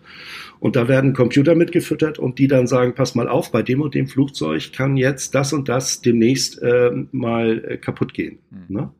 Ich kann auch. Das sind. Ja. Ja. Ich, hab, ich wollte noch sagen, also ich kann auch noch zu seiner Beruhigung sagen, dass es gefühlt halt wird vieles nicht mehr irgendwie dem Zufall überlassen und geguckt oder schau, wo mal genau. wie das hält. Ich weiß, ja. äh, das hat der, der Martin auch mir hier in einer Folge erzählt, dass es jetzt immer noch irgendwo, äh, ich glaube in Dresden ist ein Teil, wird das gemacht, da steht irgendwo ein Teil eines Flugzeuges und wird, an dem wird parallel zu dem es fliegt, gibt es ein Testobjekt, das ist dem Flieger fünf Jahre voraus und wird immer regelmäßig in Cycle gefahren. Also so ein Teil der Kabine aufgepustet ja, ja, ja. Und abgelassen, so dass man sagt, okay, wir haben das Flugzeug erstmal für 30.000 Flüge zugelassen. Wir haben hier aber ein Modell, das hat schon 45.000 Flüge gemacht. Also und wir sehen noch nicht, noch nicht einen Zerfall oder wir sehen etwas, wo wir wissen, wir müssen dann, wenn es, äh, bevor es an die 30.000 rankommt, müssen wir das und Richtig. das machen. und da zitiere ich gerne den Fall der ersten 320er, die bei uns in der Firma angekommen sind, die Papa Alphas, Bravos und wie sie alle hießen. Die, haben die hatten eine, eine, ziemliche Korrosionsgeschichte da äh, äh, eine Zeit lang. Ja, genau. Also die haben, die haben ja. aber dauernd Maintenance, das haben sie halt vorher auch schon festgestellt und bei der Inspektion festgestellt. Und dann haben sie irgendwann eine Lifecycle äh, Extension bekommen. Die wurde dann auch geflogen und dann wurden die Objekte zurück von Airbus wieder zurückgekauft, weil dann haben sie die Flieger dann auseinandergenommen und haben dann geguckt, inwiefern hat diese Lifecycle Extension auch wirklich das versprochen, was sie, also gehalten, was sie versprochen hat. Genau. Hat sie und dementsprechend ist dann die, die Methode des, das hört sich so an, das wäre so äh, Operation am, live, am lebenden Objekt, aber ich sage immer noch, da bewegen uns alle in diesen sicheren Rahmen, ne, und worauf wir achten ja, ja. oder irgendwie sowas. Äh, genau, genau. Äh, dass, äh, dass was jetzt, dass man dann, was man gemacht hat, dass das, das okay ist und den Flieger dann sozusagen weiter noch im Betrieb zu halten, also zu seinem Ausreizen oder sowas. Es wird ja, eigentlich, ja. also das, ne? Ich habe hier gerade noch mal was reingepostet. Wir sind übrigens gerade live gegangen, weil viel, ich kriege gerade live Fragen rein, deswegen habe ich gesagt, schalte ich mal live Antworten rein. Irre. Irre, ne? Ähm, ja. Ähm, also eben gerade in der Sekunde, ich weiß nicht, ob uns Leute zuhören, aber die hat nämlich jetzt justamente, wir schweifen gerade wieder ein klein bisschen ab. Ich beantworten gerade Live-Fragen, weil Benjamin, wie gesagt, hat sich ja gerade gemeldet und noch darauf. Und ähm, ich habe hier ein Bild, wir haben über Thrust Split wohl in der letzten Folge, wo die Thrust Lever so ein bisschen verschoben sind. Ja, ja, ja. Und ja. da hat mir einer jetzt einer geschickt, das scheint eine Triple zu sein oder irgendwie so. Das ist eine Triple. Ja, genau. Das ist eine Triple. Und ja. da sagt, ähm, es gibt also Thrust Split, also Split Thrust Lever Position erscheint. Siehst du das Bild, was ich dir geschickt habe? Ja, ja, ja, ich sehe es. Auch bei, bei Fly-by-Wire-Flugzeugen. Also das wollte ich nur sagen. Oh, das Again what, ja. what learned, ne? Oder sowas, ne? Ja, ja. genau, ja. genau. Okay. Wieder was gelernt. Ist am Ende ja auch nur ein Sensor, der dahinter steckt, ne? Irgendwie sowas, ne? Ja. Ja. Aber ich glaube, ich mache das mal hier offline, mache ich, da mal das mal gerade wieder weg, das ist irgendwie albern. Ähm, weil wir kommen nämlich jetzt, glaube ich, denn doch schon ähm, langsam zum Ende, oder was meinst du? Jetzt haben wir ja, da, über zwei Stunden schon geredet, ne? Genau, ne? Und ähm, mit den paar Punkten, die wir hatten, sind wir ganz schön weit gekommen, ja, lieber Scholli. Genau, genau, genau. Gut, dann ähm, ähm, machen wir mal, äh, äh, würde ich sagen, Schluss, ne? Ähm, hast du noch irgendwas, irgendwie eine Geschichte für uns zum Ende oder irgendwie sowas? Also ich habe diesmal leider keine kleine Geschichte. Vielleicht hast du eine. Weiß ich nicht. Nee, ich habe diesmal auch nichts, außer dass ich dir sagen kann, übermorgen und diese Folge wird danach kommen. Also ihr werdet hoffentlich eine schöne Folge mit der Bea gehabt haben, ähm, die mhm. ähm, äh, super nette äh, Perserette und äh, ähm, die hat schöne Geschichten erzählt und kann auch weiter schöne Geschichten erzählen. Und wenn euch die gefallen hat, dann äh, solltet ihr mir auch mal einen Ping angeben, dass er äh, sonst die würde noch weitere Folgen machen sage ich mal so. Ja, super. Gott. Das ist doch super. Dann sage ich mal so langsam Tschüss ähm, und bedanke mich, Harry. Und ich habe hier das Übliche, wo man dich erreichen kann. Ihr wisst ja über den, den Instagram-Channel, da poste ich das rein. Ihr könnt es erreichen, ihr wisst ja bei, bei Twitter, solange es den noch gibt, fragt CFU, Charlie Foxtrot Whisky Uniform. Ihr könnt uns eine Mail schicken an fragen at flybisters.de. Telegram-Channel, der ist ja gerade, wie ihr habt gemerkt, da kommt live sehr viel. Instagram, habe ich auch mal eine Nachricht gekriegt. Und bei Mastodon. Weißt du, was Mastodon ist, Harry? Nicht so wirklich. Nicht so wichtig. Das klingt so nach einem Dinosaurier, der irgendwie. Ja, der trötet, genau. Und tutet. Der trötet, der trötet und tutet. Ne? Und, äh, aber es ist schon auch relativ viel Verkehr. Ich bedanke mich, Harry, ich bedanke mich, liebe Hörer, und ähm, vielleicht bis zum nächsten Mal, oder? Was meinst du? Alles klar. Bis dann, Steffen. Jo, tschüss. Tschüss.